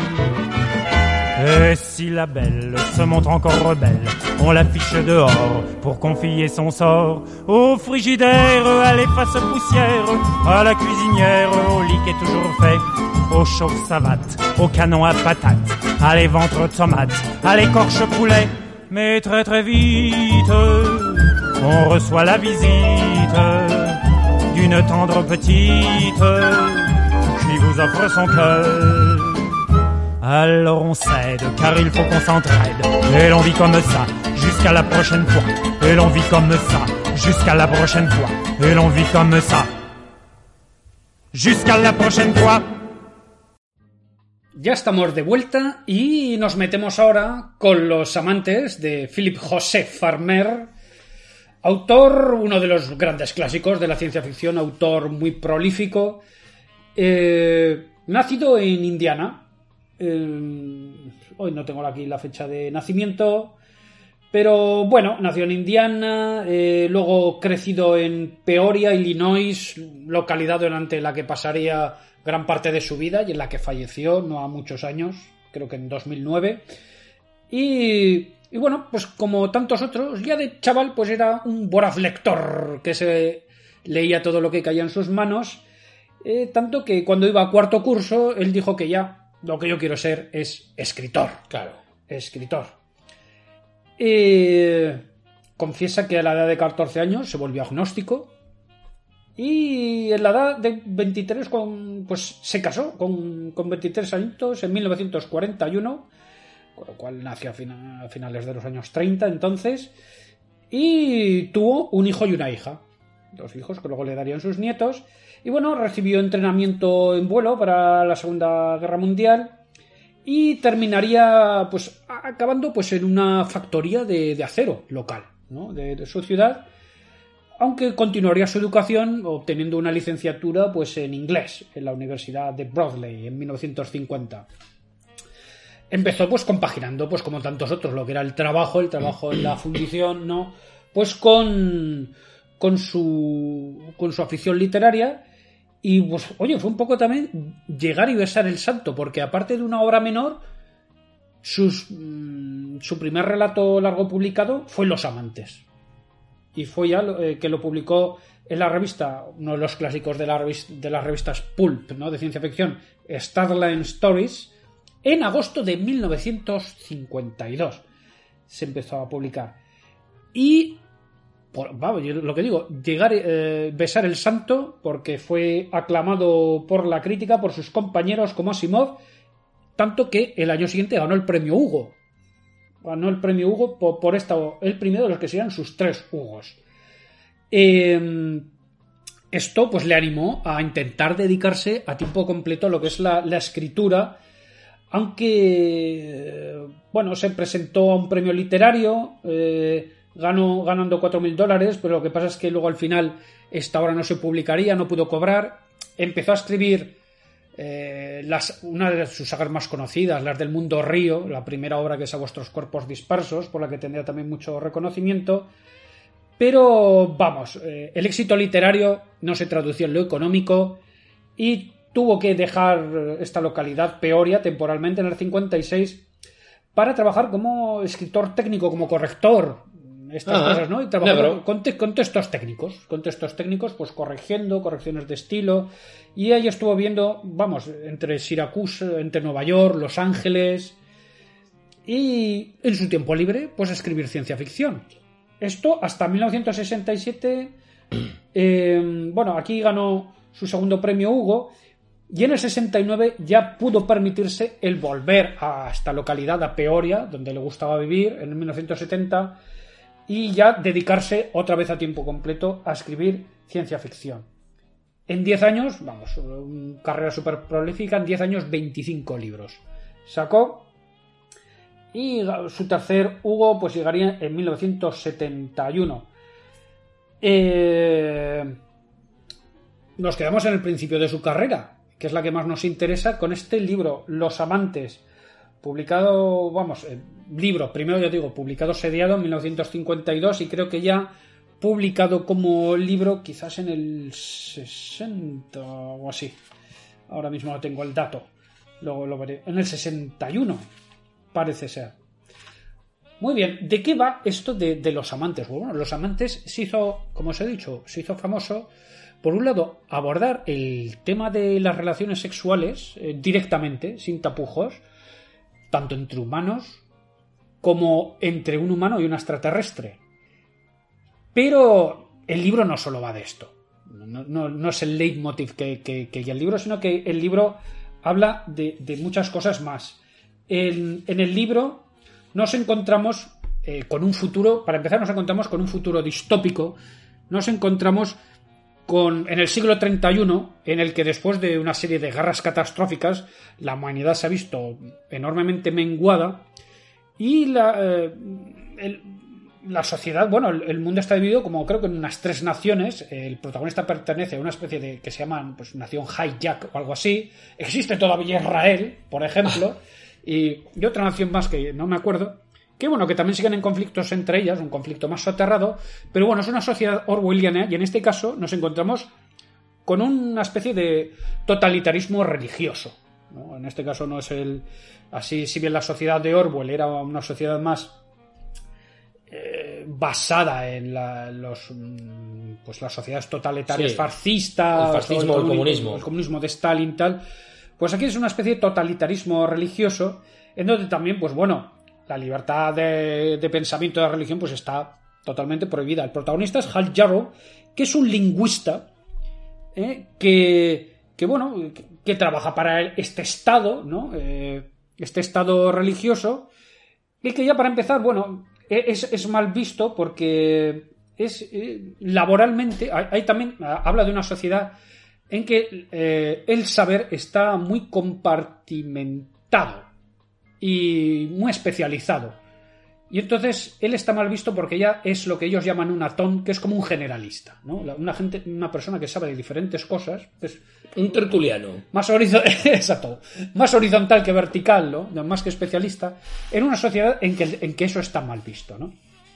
Eh, Hal Jarrow está casado, está casado con, con una mujer, bueno, los matrimonios se dice ahí que son concertados, ¿no? Entonces, está casado con una mujer, pues bueno, que realmente no hay amor, y, este, y la sociedad, eh, perdón, la, la obra, pues habla mucho también de, de lo que es la dinámica psicológica del personaje, porque aquí no tenemos tampoco un héroe al uso, sino es un tío pues que en momentos puede ser bastante miserable, con bastantes dudas. El tío en el fondo es un creyente, un creyente en una religión que, que le llama la, la religión de Sigmund, ¿no? De que sería como el profeta de una nueva religión y que hace un planteamiento curioso. Farmer inventa una nueva religión que es como que está basada en, en que, hablan de la realidad, ¿no? Como que el, el, bien genera realidad y el mal irrealidad, ¿no? Y, por ejemplo, tiene un, un concepto curioso que quizás está muy basado en, bueno, la, en el pensamiento quizás más protestante, ¿no?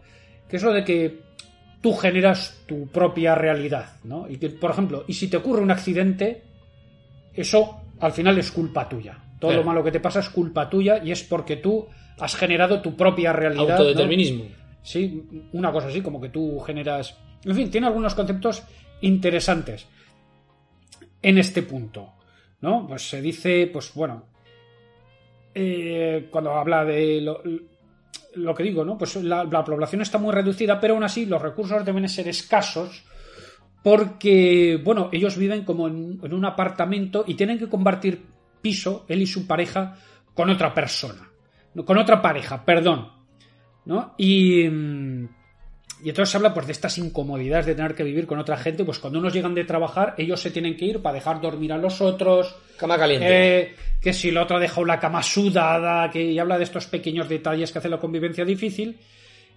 Y sobre todo, pues ya nos metemos en un, un primer punto que, que habla de las relaciones con, con la mujer. ¿no? Aquí se habla un poco porque eh, la mujer es como una ferviente creyente.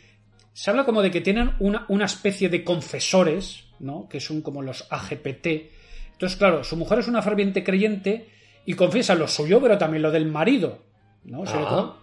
Entonces, claro, aquí hay también un control de los confesores en el que, bueno, depende de cómo tú te portes, también vas a progresar o no en la vida, incluso, bueno, si eres un bicho más raro y, menos católico, por así decirlo, te mandan algo que llaman el I, como si fuese yo que el infierno, ¿no? Pero bueno, no se dice nunca en ningún momento que, solo se sabe que los protagonistas les da pavor y para mí que es como que les dan o matarile o campo de concentración o algo así, ¿no? Eh, entonces, aquí vemos un primer momento, lo que sería la convivencia y la intimidad con la mujer, que quizás sería esta primera escena, ¿no? En- porque la mujer le dice, bueno, hoy, claro, uno de los problemas que tienen es que no han tenido hijos. Y esto está mal visto por la jerarquía. Dice, a vosotros, claro, a ellos los juntaron para tener hijos. Y ellos no tienen hijos y es unas cosas pues que les está restando puntos, ¿no? Y la mujer le dice que a ver qué pasa. Digo, por ejemplo, que hoy toca. Vaya. Hoy toca. Y el otro como, joder. Y cosas como, por ejemplo, vas a dormir vestido, pero eso es pecado, porque el Sigmen, el profeta, dijo que, que eso no se puede hacer, que tal. Y claro, María en algún momento, pues, él es creyente, pero tiene mal pronto, por así decirlo, y en un momento le sale como el, el carácter. ¿no? Tiene Es dudas, decir, de- tiene dudas. tiene esas dudas internas, él luego se castiga por ello, tiene mucho conflicto psicológico. Eh, y entonces, en, en, en algún momento, pues claro, pues, eh, como más o menos decir, bueno, que está hasta las narices de esto, un poco acusa de frigidez a su esposa, ¿no? Al final, bueno, que si hay que cumplir, no hay que cumplir. eh, en fin, un poco este. Esta situación, esta matrimoniada, podemos decir, pero que me imagino que en aquella época sería muy novedoso abordar estos momentos de intimidad en una pareja, ¿no? En una pareja que, bueno, que no, no se llevan muy para allá y que, bueno, y sobre todo en la vida sexual de una pareja, de, de la infelicidad dentro del matrimonio, ¿no? Que es un tema que sería, pues también, podemos decir, bastante novedoso dentro, de la- dentro de la ciencia ficción, ¿no? Eh, total que llegará un momento en que a nuestro protagonista, en principio le encargan una nueva misión, tiene que ir a la Polinesia a investigar, pues bueno, unos términos nuevos que se están usando, que traen los astronautas, ya se da a entender que hay exploración espacial, que no que, y que el, gobierno, el Estado, le pide que los investigue. Y. Y entonces, eh, mientras va a, a su misión, ¿no? Es retenido por lo que sería una especie de gestapo del Estado que les llaman los Urielitas, ¿no? Como Uriel, el ángel, ¿no? Y son, lo que digo, se da la impresión de que es una especie de gestapo de SS de, de- religiosa de ese Estado, ¿no? Que lo que le dice es que, bueno, su vida hasta ese momento, como la ha conocido, ha terminado, porque va a ir a una misión a otro planeta. Han encontrado otro planeta, un planeta en el que hay vida inteligente, y lo que se propone el Estado es conquistar el planeta. Quedárselo. quedárselo para ellos, pero primero tienen que ver, ¿no? Que hay allí, ¿no? Aprender, infiltrar, pues bueno, tomar contacto con los nativos, no infiltrarse entre ellos, pero bueno, relacionarse con ellos para tener toda la información posible para luego cargárselos, ¿no? Esto, bueno, se irá viendo, les irán dando esta información luego, pero básicamente le dicen que su vida ha terminado, que, que se va a ir a una misión espacial, que el viaje va a durar 40 años, con lo cual para su mujer y para todos los demás va a estar muerto. De hecho, van a simular un accidente de avión para que todos piensen que ha muerto. ¿Mm? Eh, entonces, él, lo ve, por un lado dices, bueno, claro, él- además sale este momento de que cuando lo pillan los urielitas, él lo piensan que, que lo pillan para, para cargárselo, ¿no? porque no es un ciudadano modelo. Eh, se comenta como, por ejemplo, en este tema de la desnudez, ¿no? Como él, para que se vea el nivel de control, no dice, no, en Berlín llegué a ver la foto de una mujer desnuda. Vaya. ¿no? Porque él a su mujer, por ejemplo, nunca la ha visto desnuda, ¿no? Siempre tapados de arriba abajo, ¿no? Y, y estos, bueno, ucitas, pero antes hay churielitas, hay otros que son los ucitas, ¿no? Eh, como él, un poco lo vio entre medio fascinado y horrorizado, ¿no? Eh, una cosa que dicen algunos eh, autores, luego lo veremos, es que quizás todo esta, esto, como se menciona Berlín y tal, y luego veremos que la protagonista que se supone que es descendiente de una tripulación de franceses que aterrizó en el otro planeta, como todo este planteamiento está muy basado en las experiencias que tuvieron los soldados americanos cuando estaban durante la Segunda Guerra Mundial en Europa, en. Francia, luego en Alemania, donde las costumbres sexuales y morales eran más relajadas que en un más puritano Estados Unidos, ¿no? Y que puede ser una transposición de esas experiencias a, a lo que es la ciencia ficción. ¿no? Eh, total, que mm, los meterán en una nave esta, eh, espacial. Dicen que, que, bueno, que le empieza a hablar de que, bueno, ha habido misiones al espacio, en las primeras no se encontró nada, que los diferentes gobiernos saben que este planeta existe, pero que, bueno, que ellos van a ser los primeros en llegar a este planeta y que intentarán hacerse con él antes de que vengan los israelitas o otros. Y, mm, y bueno, eh, los- las otras potencias que antes he mencionado, porque aquí una cosa que hacen curiosa es como, como decir que, claro, que como ha habido una guerra apocalíptica, los que se han salvado más o menos son do- los de las islas, Australia, las Filipinas, Islandia, La insularidad. eh, los malasios, ¿no? Y entonces eh, hay un estado que es esta- lo que he dicho, la Unión que, que, bueno, que hablarán americano, pero más por la parte que les llega de las islas, de Hawái y tal, ¿no? Pero que juntarán Australia, las Filipinas, China del Norte, dice luego China del Sur, India, Ceilán pertenecen a la Federación Malaya, en Siberia se habla islandés, ¿no? Luego hay otra parte en África que usan el Swahili para hablar, ¿no? Que abarca el Sáhara, Mediterráneo, Asia, Mar Menor, el Tíbet, o sea, bueno, como luego habla de las repúblicas israelíes. Sí, bueno, lo típico, nueva configuración geopolítica, tampoco son detallicos. Eh, pues bueno, habla de que embarcan todos en una nave, que es la Gabriel, se llama, ¿no? Como el ángel, ¿no? Que ir acelerando hasta llegar casi a la velocidad de la luz. Aquí toman en cuenta de que la aceleración podría matar a la tripulación, con lo cual tienen que hibernar. Volará cerca de 40 años en animación suspendida la tripulación hasta que llegue a este planeta, ¿no? Y, sean ellos despertados antes. Se habla también un poco del tema de, de las lenguas, ¿no? De este planeta que he mencionado antes se llama Ozagen, tiene una, la nación principal se llama Sido, y el papel que tiene que hacer Hal Jarro como lingüista es aprender el idioma y enseñárselo a los demás. Se cita, por ejemplo, que es un idioma muy complicado. Se habla, pues bueno, lo, que son los nativos son una especie de insectos, ¿no? Insectos pero con, con esqueleto interno, ¿no? Una diferente evolución. Les llaman los ozagenios o Vogelbugs, book, que sería como bicho bicho. en, en inglés, ¿no? Y bueno, aprender la. Lo que, lo que digo, ¿no? Pues aprender la lengua y costumbres locales.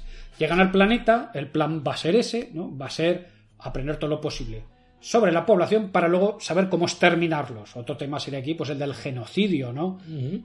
Eh, bueno, tendrán como dos cicerones locales, dos personajes, Zugu y Fobo, ¿no? Fobo, que será eh, el personaje con el que tendrá más relación.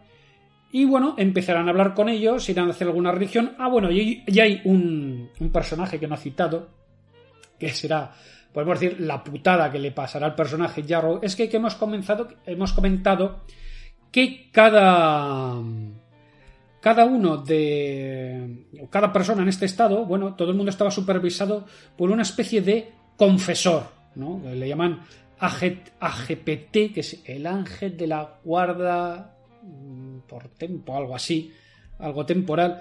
Pero vamos, resulta que es que curiosamente otro miembro de la tripulación es su ángel de la guarda, que tiene el curioso nombre de Pornsen. Pornsen. Pornsen.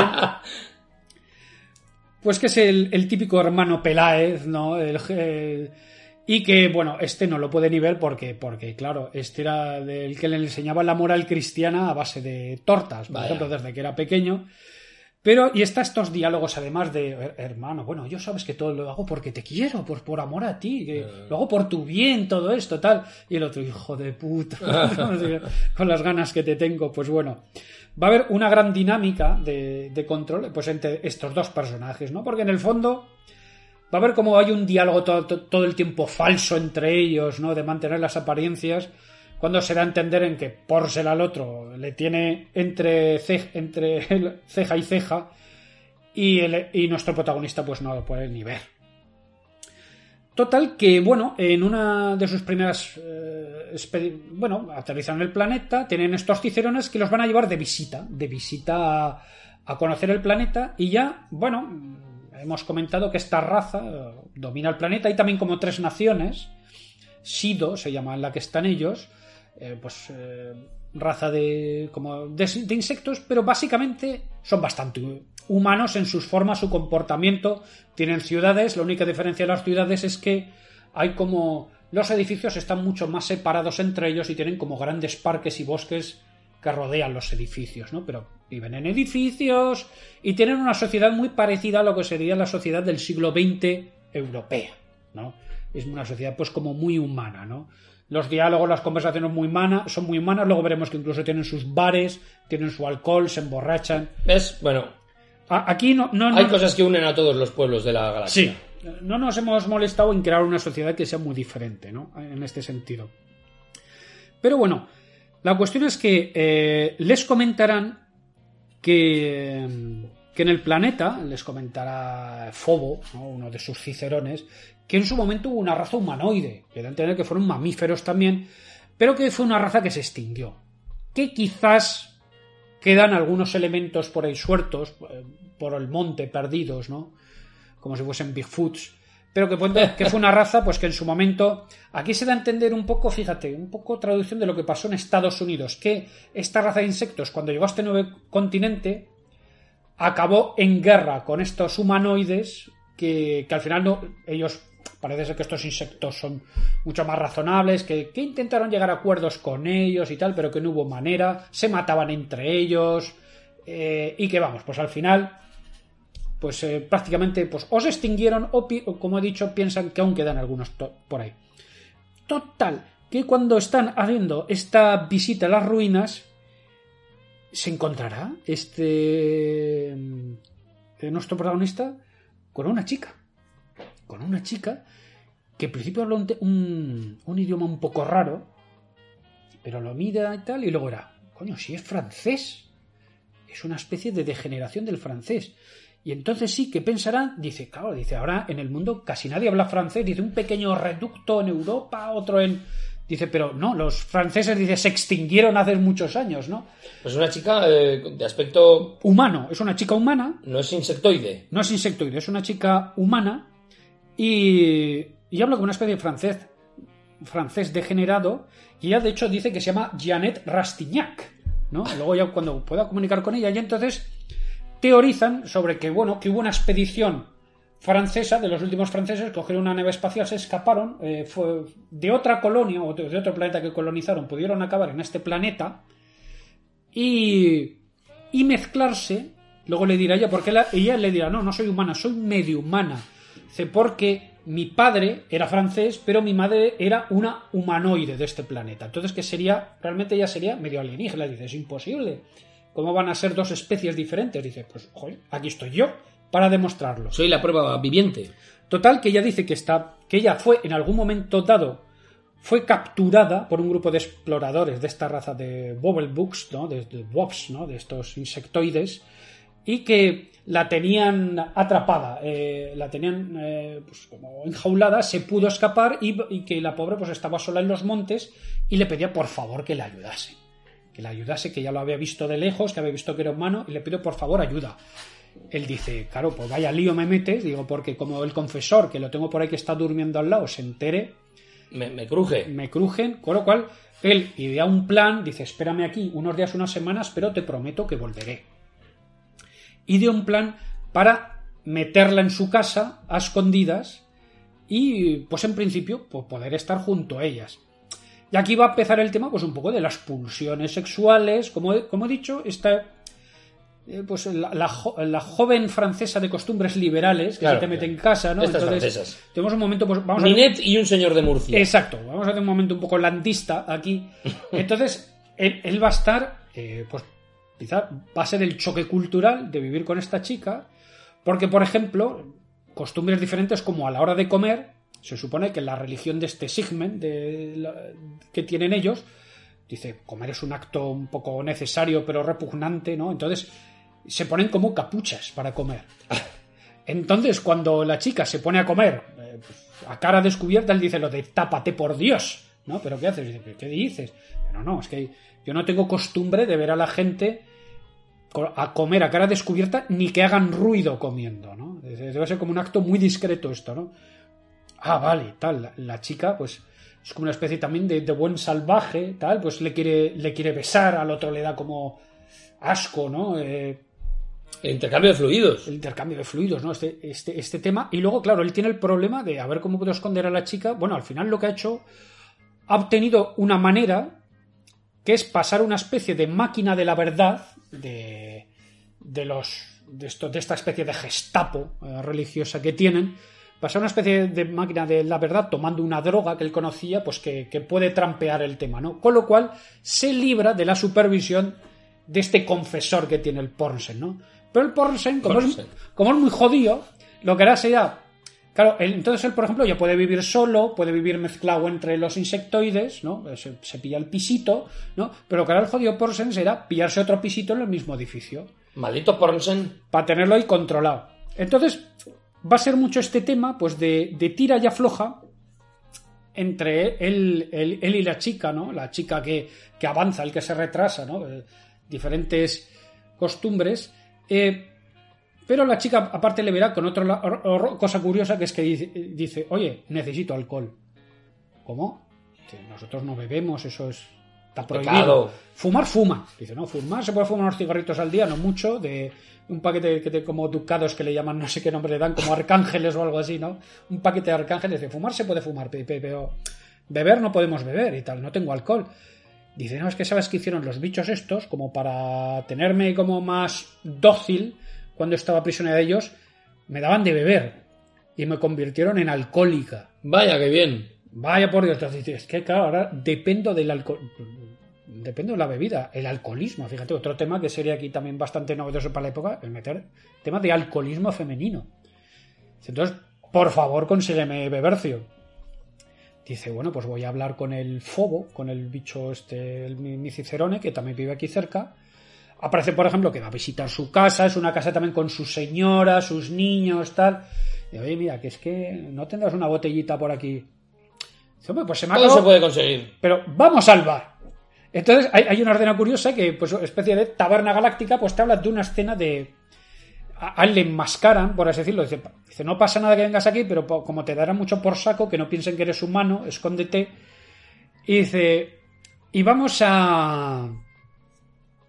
A, a tomar aquí, pues bueno, vamos a echar unos tragos y compramos algo también, ¿no? Total, que lo, lo lleva lo lleva allí a este bar, ¿no? Pues es un bar que está lleno de, de estos alienígenas, ¿no? Pues que están poniéndose a tope, tomando sus cervezas, tal. Y un licor que le llama licor de escarabajo, que le dice, prueba, prueba, este licor de escarabajo. Prueba, dice, va, la primera que mal entra, qué asco, pero la segunda entra mejor, Vaya. ¿no? Se empieza a poner a tope y va a decir, pues mira, te voy a enseñar de dónde sale el licor de escarabajo. Y Le total, enseña la prensa de escarabajos. y, no, le sale, o, o peor, ¿no? Dice, una especie de bicho grande, de una especie de insecto grande, dice, se parece a ellos, pero no es como ellos, Que es ordeñado.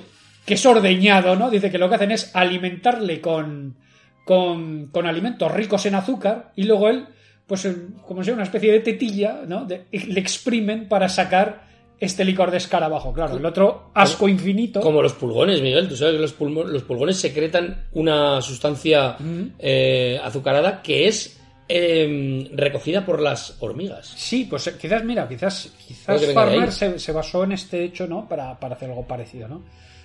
Eh, pero total, que, que bueno, que está ahí poniéndose a tope, comprar la botella y, y cuando van a salir se encuentra que otro individuo, escondido, tapado, entra y dice, ha cazado. hostias, este es Pornsen. Este es Pornsen que ha seguido, que me ha visto, me van a liar, me van a liar. Lo que hacen es montar una trifulca para que Pornsen se quede atrapado en medio, ellos escaparse, pero cuando van de camino, eh, eh, pues eh, él se escapa, ¿no? Pero Pornsen le persigue al final, le dice, ¡pecador! Dice, te he visto, ya verás, me voy a chivar, no sé qué. Entonces el otro, me cago en la mar, que la que hemos liado. Pero resulta que este, este planeta, como he mencionado, entre las casas hay como bosques, ¿no? Y este planeta, pues bueno, no es un planeta tampoco muy seguro para sus habitantes, porque hay insectos que, que han evolucionado y han aprendido cómo a mimetizar a los otros habitantes, ¿no? A los nativos. y a veces lo que hace- hacen es como emboscadas, ¿no? Entonces, lo que encontrarán es por el camino, mientras van los dos juntos y el otro le va riñendo, una especie, por bueno, de borracho, de borracho local. Y dice, mira, vamos a ir a este que necesita ayuda. Y resulta que realmente no será un alien, mm, uno de estos locales alienígenas, sino uno de estos insectos miméticos que les ataca, ¿no? Les ataca, ataca como echando ácido y atacará a Pornsen dejándole ciego, ¿no? Y eh, lograrán, bueno, el protagonista logrará acabar con él, pero, claro, el Pornsen le dirá todo ciego, ay, por favor, ayúdame, que no diré nada, te prometo que no me chivaré de todo lo que ha hecho entre tú y yo, quedará entre tú y yo. Y aquí llegará una escena bastante dura, que será el conflicto que tiene el, personaje, dice, ¿qué hace? ¿Qué hago? ¿Me la juego? o aprovecho que este está ciego y lo dejo aquí a merced de. No. Entonces lo que hará él al final será meterlo en el bosque y provocar que se quede a merced de otros bichos que se lo cargarán, ¿no? Y... Y aquí ya pues empezará un poco la derivada del personaje de, de, bueno, de tener que cargar lo que ha hecho y sobre todo de tener que, ver qué hace, ¿no? Porque teóricamente hay planes para que dentro de un año o así eh, se, comience eh, los planes de invasión, podemos decir, de cargarse a toda la población del planeta. Pero claro, él está con la chica, chica a la que le irá cogiendo cariño, de la que se irá enamorando. ¿Y qué hago con la chica entonces? Claro, entonces eh, se encontrará ahí entre varios fuegos y el protagonista, lo dejo ya aquí para no destapar todo el libro, pues tendrá que decir, pues, qué hace, ¿no? Vaya, vaya, vaya. Y una de las tramas será, pues, esta proximidad que se irá acercando entre la chica y el protagonista, bueno, hasta que, esto se puede decir quizás, hasta que llega la culminación ¿Del pero- acto? de- del acto, pero con final sorpresa. Tenemos aquí un final sorpresa y entonces, pues bueno, eh, os recomiendo, aquí ya os lo dejo que ya lo leáis. Y la verdad es que, bueno, lo- Los Amantes es una novelita que no es tampoco muy larga, creo que tiene menos de 200 páginas, ahora no recuerdo, pero que se lee bastante bien. La lectura es bastante ligerita y es bastante entretenida. Bueno, y lo que digo, no es, solo sexo, es solo eh, el retrato de una sociedad distópica futura, el retrato de la sociedad extraterrestre, el retrato del idioma extraterrestre, un idioma como súper complicado que te intentará explicar el protagonista pues cómo funciona también. Y vamos, diferentes situaciones que se hace bastante, se lee rápido y entretenido. Bueno, Entonces, esto por un lado, pero por otro también me gustaría recomendar la lectura de... Hay una antología de relatos de Farman que se llama Relaciones extrañas, que son diferentes cuentos, que salió también en 1960 y que son también muy curiosos, sobre todo un retrato que... mm, digo, perdón, un relato que se llama Madre, que es el primero, que aparece en el libro, y que es, es- un relato curioso, curioso, porque sería como, bueno, os cuento de qué va, ¿no? Un- un- una nave espacial, un, viaje, ¿no? Y, mm, y esta nave pues tiene un accidente, ¿no? Aquí, bueno, en el, la nave viaja Eddie Fetz, que es un tipo que es como una especie de tenor, ¿no? Que, que ha hecho una gira, ¿no? Un, un niño de mamá, un niño muy consentido, una especie de geniecillo, que viaja con su madre Paula. Y por un accidente la nave aterriza en el planeta Baudelaire, siendo ellos los dos únicos supervivientes. Es un planeta bastante desértico, pero bueno, hay vida. Eh, pues empe- empezarán a, a moverse, ¿no? Pues cogerán sus equipos de supervivencia, empezarán a moverse por el planeta, pero Eddie será capturado por por por un, por eh, al principio no sabemos muy bien lo que es. Al principio parece un animal un animal local no que ellos dicen que además cuando, cuando van por ahí dicen cómo huele a monos aquí huele a, huele a monos huele a monos no huele a monos.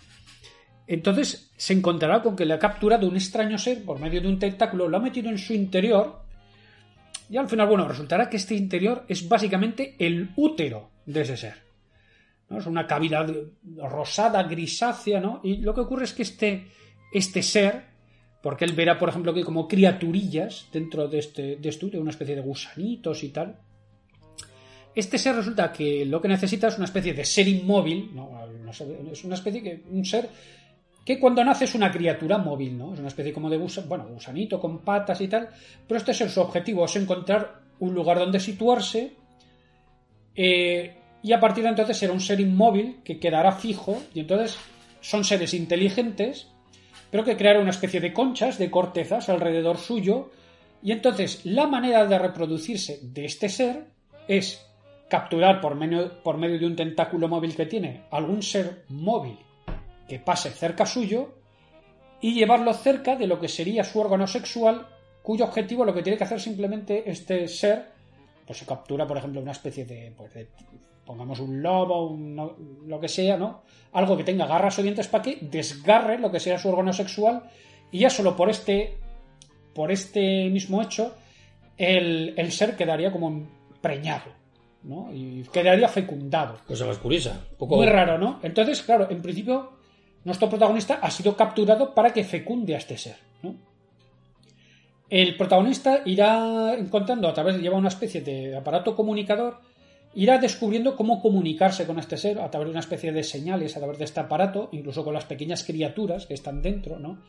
Irá desentramando poco a poco, pues, cómo es el idioma y podrá comunicar con, con este ser. Con lo cual, por ejemplo, le pregunta ahí, ¿por qué no te puedes hacer esto de esto tú solica? ¿no? ¿no? Porque se necesita una especie de estado mental también que solo puede dar un elemento externo. Entonces, es curioso porque se, aso- se asocia, por ejemplo, lo femenino con lo inmóvil, pero también con la inteligente, con la inteligencia. Entonces, claro, tú eres un ser móvil, masculino, en principio, que no tiene inteligencia en, nuestro mundo, pero claro, tú eres un móvil inteligente, ¿no? Lo cual para ella, pues es totalmente Es novedoso una saldrá, nos explicará cómo funciona su, su, su cultura, ¿no? Como que las diferentes madres, ¿no? Pongo, les llamamos madres, ¿no? Pues cada una está como en la cima de su montaña y se comunican por una especie de telégrafo, eh, pero todo orgánico, ¿no? Y entonces, pues saldrá como es la vida de este hombre dentro de un útero. La vida, de, la vida dentro de un útero extraterrestre Qué curioso Jonás. eh, Sí, una especie de Jonas, claro. Y como él, pues bueno, eh, como la madre le provee de lo que necesita, porque como puede sintetizar incluso otras alcohol. Este es uno de los relatos de Farmer Miguel. Sí, es uno de los relatos que se llama Madre y cómo irá deviniendo como... Qué curioso. Sí, como, por ejemplo, él... eh, claro, la madre va teniendo crías, las crías con- conforme se hacen adultas las va expulsando para que hagan su vida, pero como, por ejemplo, también va relacionándose con las crías, les va cogiendo cariño, ¿no? Y, va, no las eches todavía, déjalas un añito más, que es que, que les, que les, cojo- les he cogido cariño. ¿Y cómo será la vida de este hombre? Pues dentro de este útero. Sin salir, claro. Sin salir, bueno, luego creo que le dará como permisos, ¿no? Para decir, venga, puede salir un poquito a tomar el aire y tal. Pero claro, él luego dirá, joder, aquí tampoco se está tan mal, porque claro, el tío tiene, pues, la madre le provee de comida, bebida, puede estar ahí tranquilamente, como aquí que dicen pelotas, calentito. Luego él tiene como, como su iPod, por así decirlo, en que tiene pues tropecientas horas de música, eh, dialoga con la madre también, y momentos que escapar, otros no. Qué curioso. Entonces es, es- un, un planteamiento súper curioso, sobre todo para la época, ¿no? 1960, ¿no? Hablar de un hombre dentro de un útero extraterrestre. Ostras. Y luego eh, tiene, este libro tiene un relato que es, que es madre, otro se llama padre, y, y- y luego, bueno, otro que es curioso, que a mí me ha parecido curioso, bueno, después de madre hay otro que es hija, que sería como la historia de la hija de, de este hombre, ¿no? Como ella, aquí ya no hay contenido sexual, sino simplemente aquí más nos comenta pues cómo sería el ciclo de, de vida de estas criaturas, porque estas criaturas tienen sus depredadores también, ¿no? Entonces, cómo aprende ella a, a evitar a estos depredadores, ¿no? Una cosa pues, ya más pues, de zoología extraterrestre, podemos decir. Otro relato que es padre, otro que es hijo, y a mí el que me parece también curioso es uno que se llama Hermano de mi hermana. Eh, ay, espera, que se me ha ido.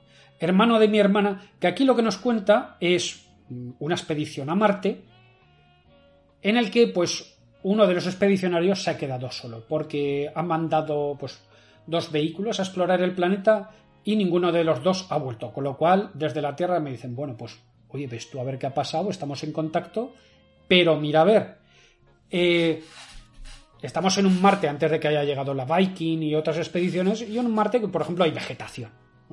Se piensa que todavía hay, hay vegetación. Y entonces, eh, el protagonista, Lane, eh, pues va siguiendo lo que son los canales, ahí se dice que son como líneas de vegetación. Y entonces ya al lugar donde han desaparecido, em, donde han desaparecido eh, su- sus compañeros de expedición, y él eh, se cae en una especie de trampa de arenas movedizas, ¿no? Y justo cuando en el momento que piensa, aquí me quedo, me voy a morir, de una especie de columna salen unas criaturas, eh, primero que les llama decápodos, luego una especie de medio insectos, ¿no? de forma curiosa, eh, que al principio no le hacen caso, pero luego, justo cuando ya está a punto de hundirse, aparecerá una criatura con escafandra de forma humanoide. Eh, esta criatura lo rescatará, se lo llevará dentro a una especie de pasillos que, que hay, pues, hay oxígeno, hay, bueno, se puede mantener, ¿no? Y lo lleva a su habitación y resulta, pues, que esta criatura, pues, es una especie de, de figura femenina, ¿no? De figura femenina, es alienígena, se quita la escafandra, dice tiene rasgos humanos, pero por ejemplo, bueno, tiene pecho pero no tiene pezones, ¿no? En, eh, la chica pues se va a dar una ducha, entonces momento psicalíptico, la ve desnuda y... Vaya.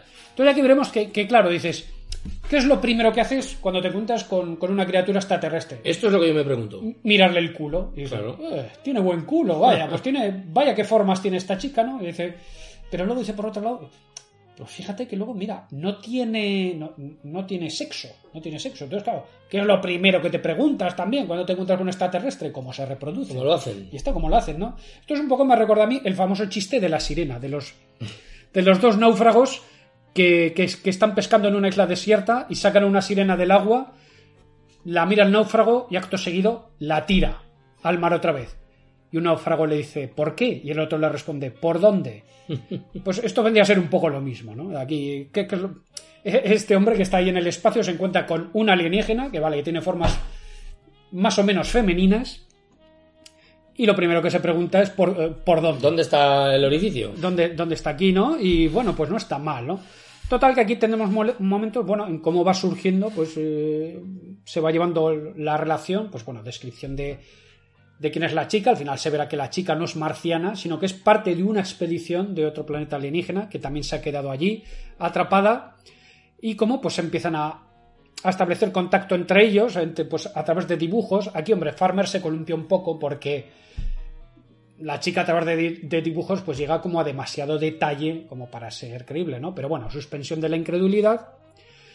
Y como, bueno, este hombre pues empezará un poco a coger cariño a la, a la chica, pero también conforme va descubriendo más cosas, claro, luego está el tema de la misión al planeta, ¿no? Él tiene una misión que hacer y claro, ha descubierto un alienígena inteligente y quizás no lo que tendría que hacer sería también, bueno, llevarse a esta alienígena a la Tierra. Pero claro, la chica no va a querer, entonces, ¿qué hacer? Pues bueno, aquí lo dejo también, por si os apetece leerlo, para no destriparos el final. Entonces, dos libritos recomendados, la lectura de Los Amantes, Muy bien. y si queréis leer algo más, si os ha gustado Los Amantes, pues leeros también esta recopilación de relatos de relaciones extrañas. Muy bien. De Farmer, ambos, ¿no? Philip José Farmer. Félix José Farmer. Farmer. Y hasta aquí mi parte, también, Sí. Daniel. Pues yo creo, Miguel, que le hemos dado un repaso a la frivolidad, al, al sexo y a las relaciones eh, no ya interraciales, Miguel, sino intergalácticas. intergalácticas, interespecie, inter... Y bueno, ayer pusimos en, el- en nuestro. Facebook ¿Qué te parece si hablamos un poco del correo? del correo, vamos a ver, porque ayer, bueno, sí, avisamos con poquito tiempo, pero es que como nosotros estamos huyendo del tuerto Viendo el constantemente, tuerto, sí, ¿no? sí, es maldito tuerto. si nos mira, si nos persigue o no nos persigue, pues bueno, lo vamos esquivando y entonces, cuando ya tenemos claro más o menos que podemos quedar, avisamos. Pero vamos, eso, ayer, pues bueno, os adelantamos el tema, os preguntamos si habíais la película, damos por supuesto que la que la habéis visto, eso sí, pero bueno, quizás el libro de Farmer, ¿no? Os preguntamos, pues bueno, si algunos lo habéis leído también. Y bueno, voy a leer aquí algunos de los comentarios que nos han dejado nuestros amigos. Por ejemplo, Ignacio Ochoa, nuestro amigo ilustrador y seguidor, nos decía que bueno, que Barbarilla es todo un icono erótico de la ciencia ficción, que de los cómics no ha leído nada, y que bueno, que solo leí que fue la primera heroína de cómic adulto, y así que no me extraña que sea todo un mito. Dice, yo solo vi la peli de Barbarella no hace mucho, la verdad es que no tengo palabras para describirla. Es, bien, eh, es una buena, es una buena definición. Cuando terminé pensé, pero qué puñetas acabo de ver. ¿Sí? Eh, no, José Antonio P.A. Este es- lo ha visto todo. Dice ambos. El cómic era muy flojo, resultaba mucho más divertida la versión que hizo Gottlieb. ¿Te suena de que de alguna versión de Gottlieb? Que era mejor dibujante, esto sí. Dice, ¿pudo Bueno, ser en sí. Fluid Glacial? Sí, en Fluid Glacial hizo una versión. Gottlieb hubo una. A lo mejor no sé un si fue homenaje o el- erótico o O el, Eco así. de Saban. Sí, hubo una. Hizo una mezcla entre Barbarella y Alicia en el País de las Maravillas, me parece. Mm. Pues a lo mejor era una especie de homenaje. Yo creo que sí, creo que sí, sí. Luego dice, por otra parte, Farmer me gusta mucho. Se le fue la mano en la saga del mundo río. Yo creo que esto en todas las sagas eh, al final acaban degenerando. Pero Los Amantes me pareció un gran trabajo. Por un lado, la recreación de dos... Eh, no te apagues. La recreación de dos sociedades tan interesantes como la teocracia terrestre y la ludocracia de la gente de tipo insecto. Por otra parte, me encantó el modo de tratar la sexualidad, sin topicazos. Hizo un gran trabajo de ciencia ficción sexual en un extraño relato, Mother, Madre, que he citado antes, en el que un humano es capturado por una gigantesca hembra alienígena del tamaño de una colina, viviendo en su interior hasta que ambos se vuelven amantes. En cambio, no me gustó mucho demasiado la imagen de la bestia, otra obra de Farmer. Una mezcla de fantasía, terror y sexo explícito demasiado traído por los pelos a nivel argumental, ni su continuación, Blown, mamada. Dice, no sé si es Blow, pero bueno, sí que creo que este relato es verdad que es un.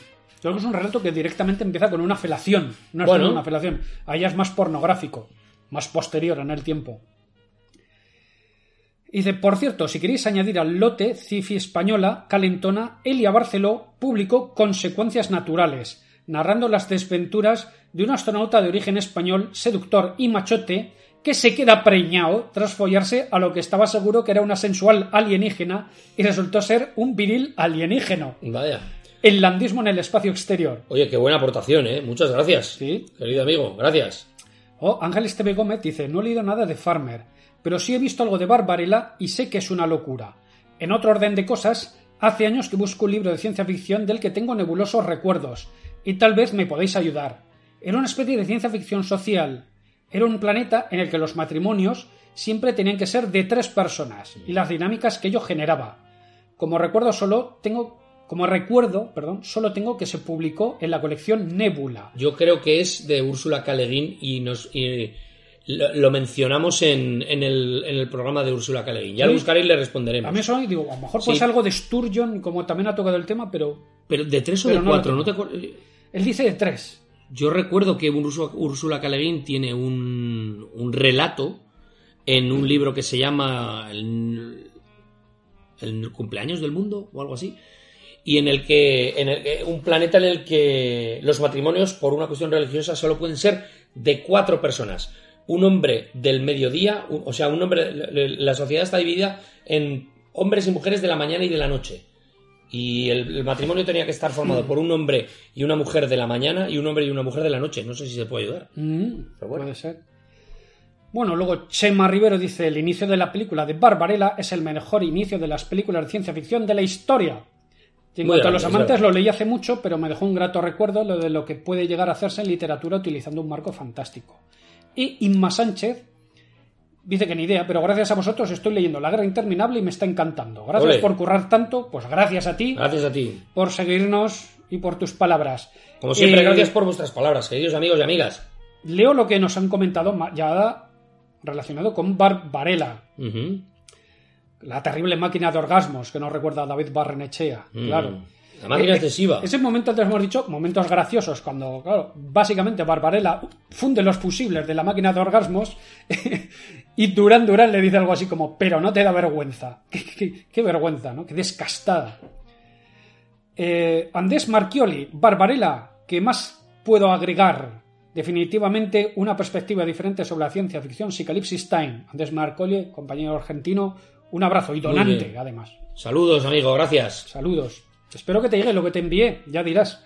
Eh, Garibaldi dice: Durán Durán y su máquina de tortura, naves espaciales forradas de terciopelo rosa y trajes de astronauta con transparencia, ni en mis mejores sueños. claro Mary Ellen Parker nos da saludos desde México.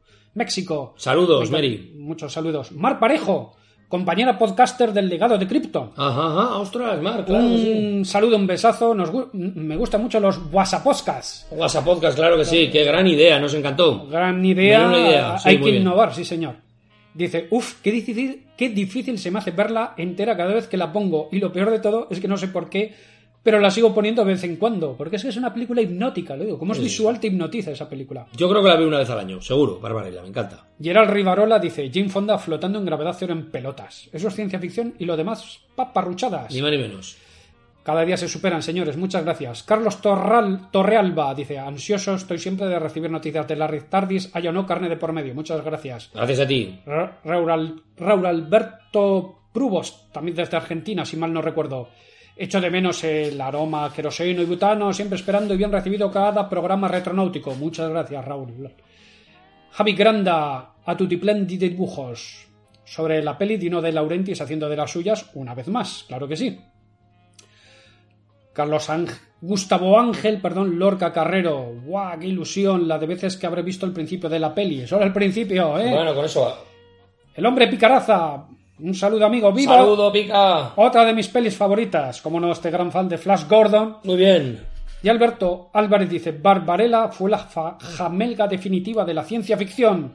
Después de ella, todo a peor. Pues bueno, chicas de la ciencia ficción, la verdad es que esto marcó un estándar, Sí. realmente. En fin, muchas gracias por vuestros comentarios, amigos. Un par de cosas sobre, sobre Barbarella, Miguel. Que, que no, pero has come- habías terminado con los comentarios. No, no, sigue, sigue. Un par de cosas sobre los sobre Barbarella que se me ha olvidado de, o, eh, comentar. Y es que hay muchos rumores en internet sobre un remake de Barbarella Sí. ah, que podría abordar Robert Rodríguez. No sabemos si hay ya derechos comprados de por medio o no.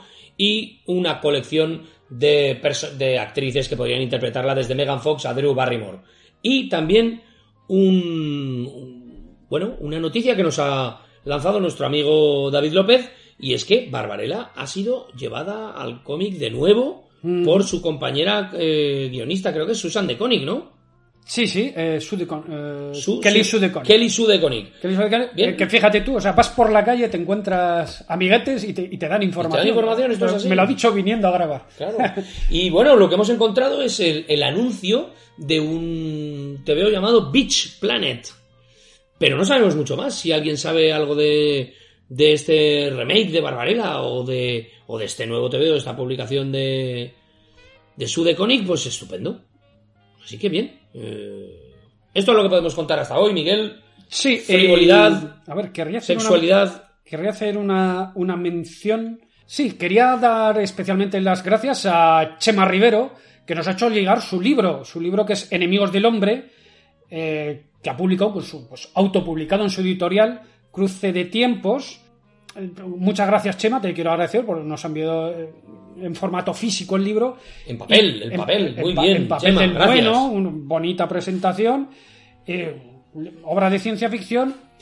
Gracias, no, no, no le hemos podido echar el ojo todavía porque estamos liados con lecturas para preparar podcast, Mm. entonces de tiempo vamos liados. Pero, Pero se- bueno. yo se lo coloco a mi señora, es, que es gran lectora, y le digo, venga, léetelo, que es de un amigo del podcast, y a ver qué te parece. Echaremos un vistazo. ¿Dónde se puede, te dijo dónde se puede adquirir o qué podemos, no sé, se comercializa, Miguel. Bueno, pues bus- buscar en internet quizás por la editorial. Editorial Cruce de Tiempos. quizás repita, podemos repetir el nombre del autor y el, El el autor título. es Chema Rivero. Chema Rivero. Chema Rivero Pilar, nombre completo. Enemigos el, del hombre. Y el título del libro, Enemigos del Hombre. Nombre tan, tan sugerente. Enemigos- Chema, gracias. Muchas gracias, por tu regalo. Le, haremos, le haremos aprecio. Y bien, esto es todo por hoy. Bueno, ¿Eh? Ya podemos quitar el aire acondicionado. sí, quitamos el aire Ha acondicionado. pasado el momento psicalíptico. Sí, bien, podemos abandonar. Hemos grabado en una cama de. en una cama de agua, Una redonda, rodeada eh, con, con una colcha de, de terciopelo rosa. Y bien. Pero, pero sin tocamientos, porque No, nos- no, no, no, nosotros no. somos victorianos, nosotros, sí, nosotros no- nos respetamos. después de esta jornada encenderemos nuestras pipas, tomaremos un té para calmarnos. Y, Y bien. está. Seguimos el camino, seguimos el camino, Miguel. Seguimos el camino. Más programas por delante. Tenemos unos temazos por delante. Bah, bah, te Tenemos unos temazos por delante, queridos amigos, que quitan el sentido. es- esto no acaba. Es lo bueno de este género que estamos tratando, aunque sea viejuno, aunque nos limitemos en tiempo, es que, Siempre hay un clásico, Miguel. es que siempre hay clásicos de los que hablar y siempre hay temas de los que hablar. Por supuesto, debéis saber, amigos, que estamos en Facebook, estamos en Twitter, los retronautas. Podéis dejarnos todos los comentarios que queráis, tanto en, en nuestros perfiles en Twitter y en Facebook, como en los comentarios de Evox, que es donde subimos nuestros podcasts. Podéis hacer, no, no queremos decir con eso que, que dejéis vuestros comentarios el- alabatorios, no. Hacednos, hacednos todas las críticas que consideréis oportunas y, igual que Chema, si queréis alguno promocionar vuestras cosas, vuestros tebeos, vuestros cómics o vuestras eh, obras literarias, pues podéis hacerlo, os invitamos, ¿verdad, Miguel? Claro que sí, por Os supuesto. pediríamos que sean cosas del género, por supuesto, ¿eh? circunscribís al, género de la ciencia, ficción, eh, ciencia ficción viejuna. O fantástico. O fantástico. o- sí, está. sí, sí. Si vendéis azulejos, pues claro que. Eso es. Tampoco es que. O sea, vendo Seat Panda, no. no. Eso no.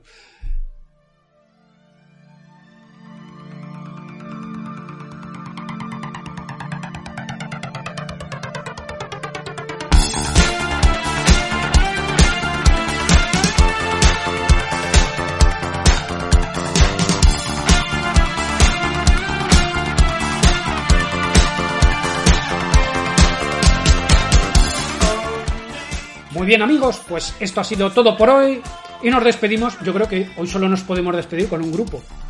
Vaya, Miguel. Muy bien. Solo puede ser Durán Durán, Durán. Durán, bravo, claro que sí. Por cierto, no lo he comentado, pero ¿sabías que en un curro que tuve yo tenía un jefe que se apellidaba Durán Durán? Yo le dije, tienes el mejor apellido del mundo, Del mundo, amigo. macho. Qué envidia. En uno de los, en uno de los eh, videoclips de Durán Durán apareció el personaje que interpretaba a Durán en la película. Mira, Lo contrataron para hacer ese guiño. ¿eh? Durán Durán, Miguel. pues nada, Los dorados años 80. Planet Earth. Aquí os dejamos. Hasta el próximo programa.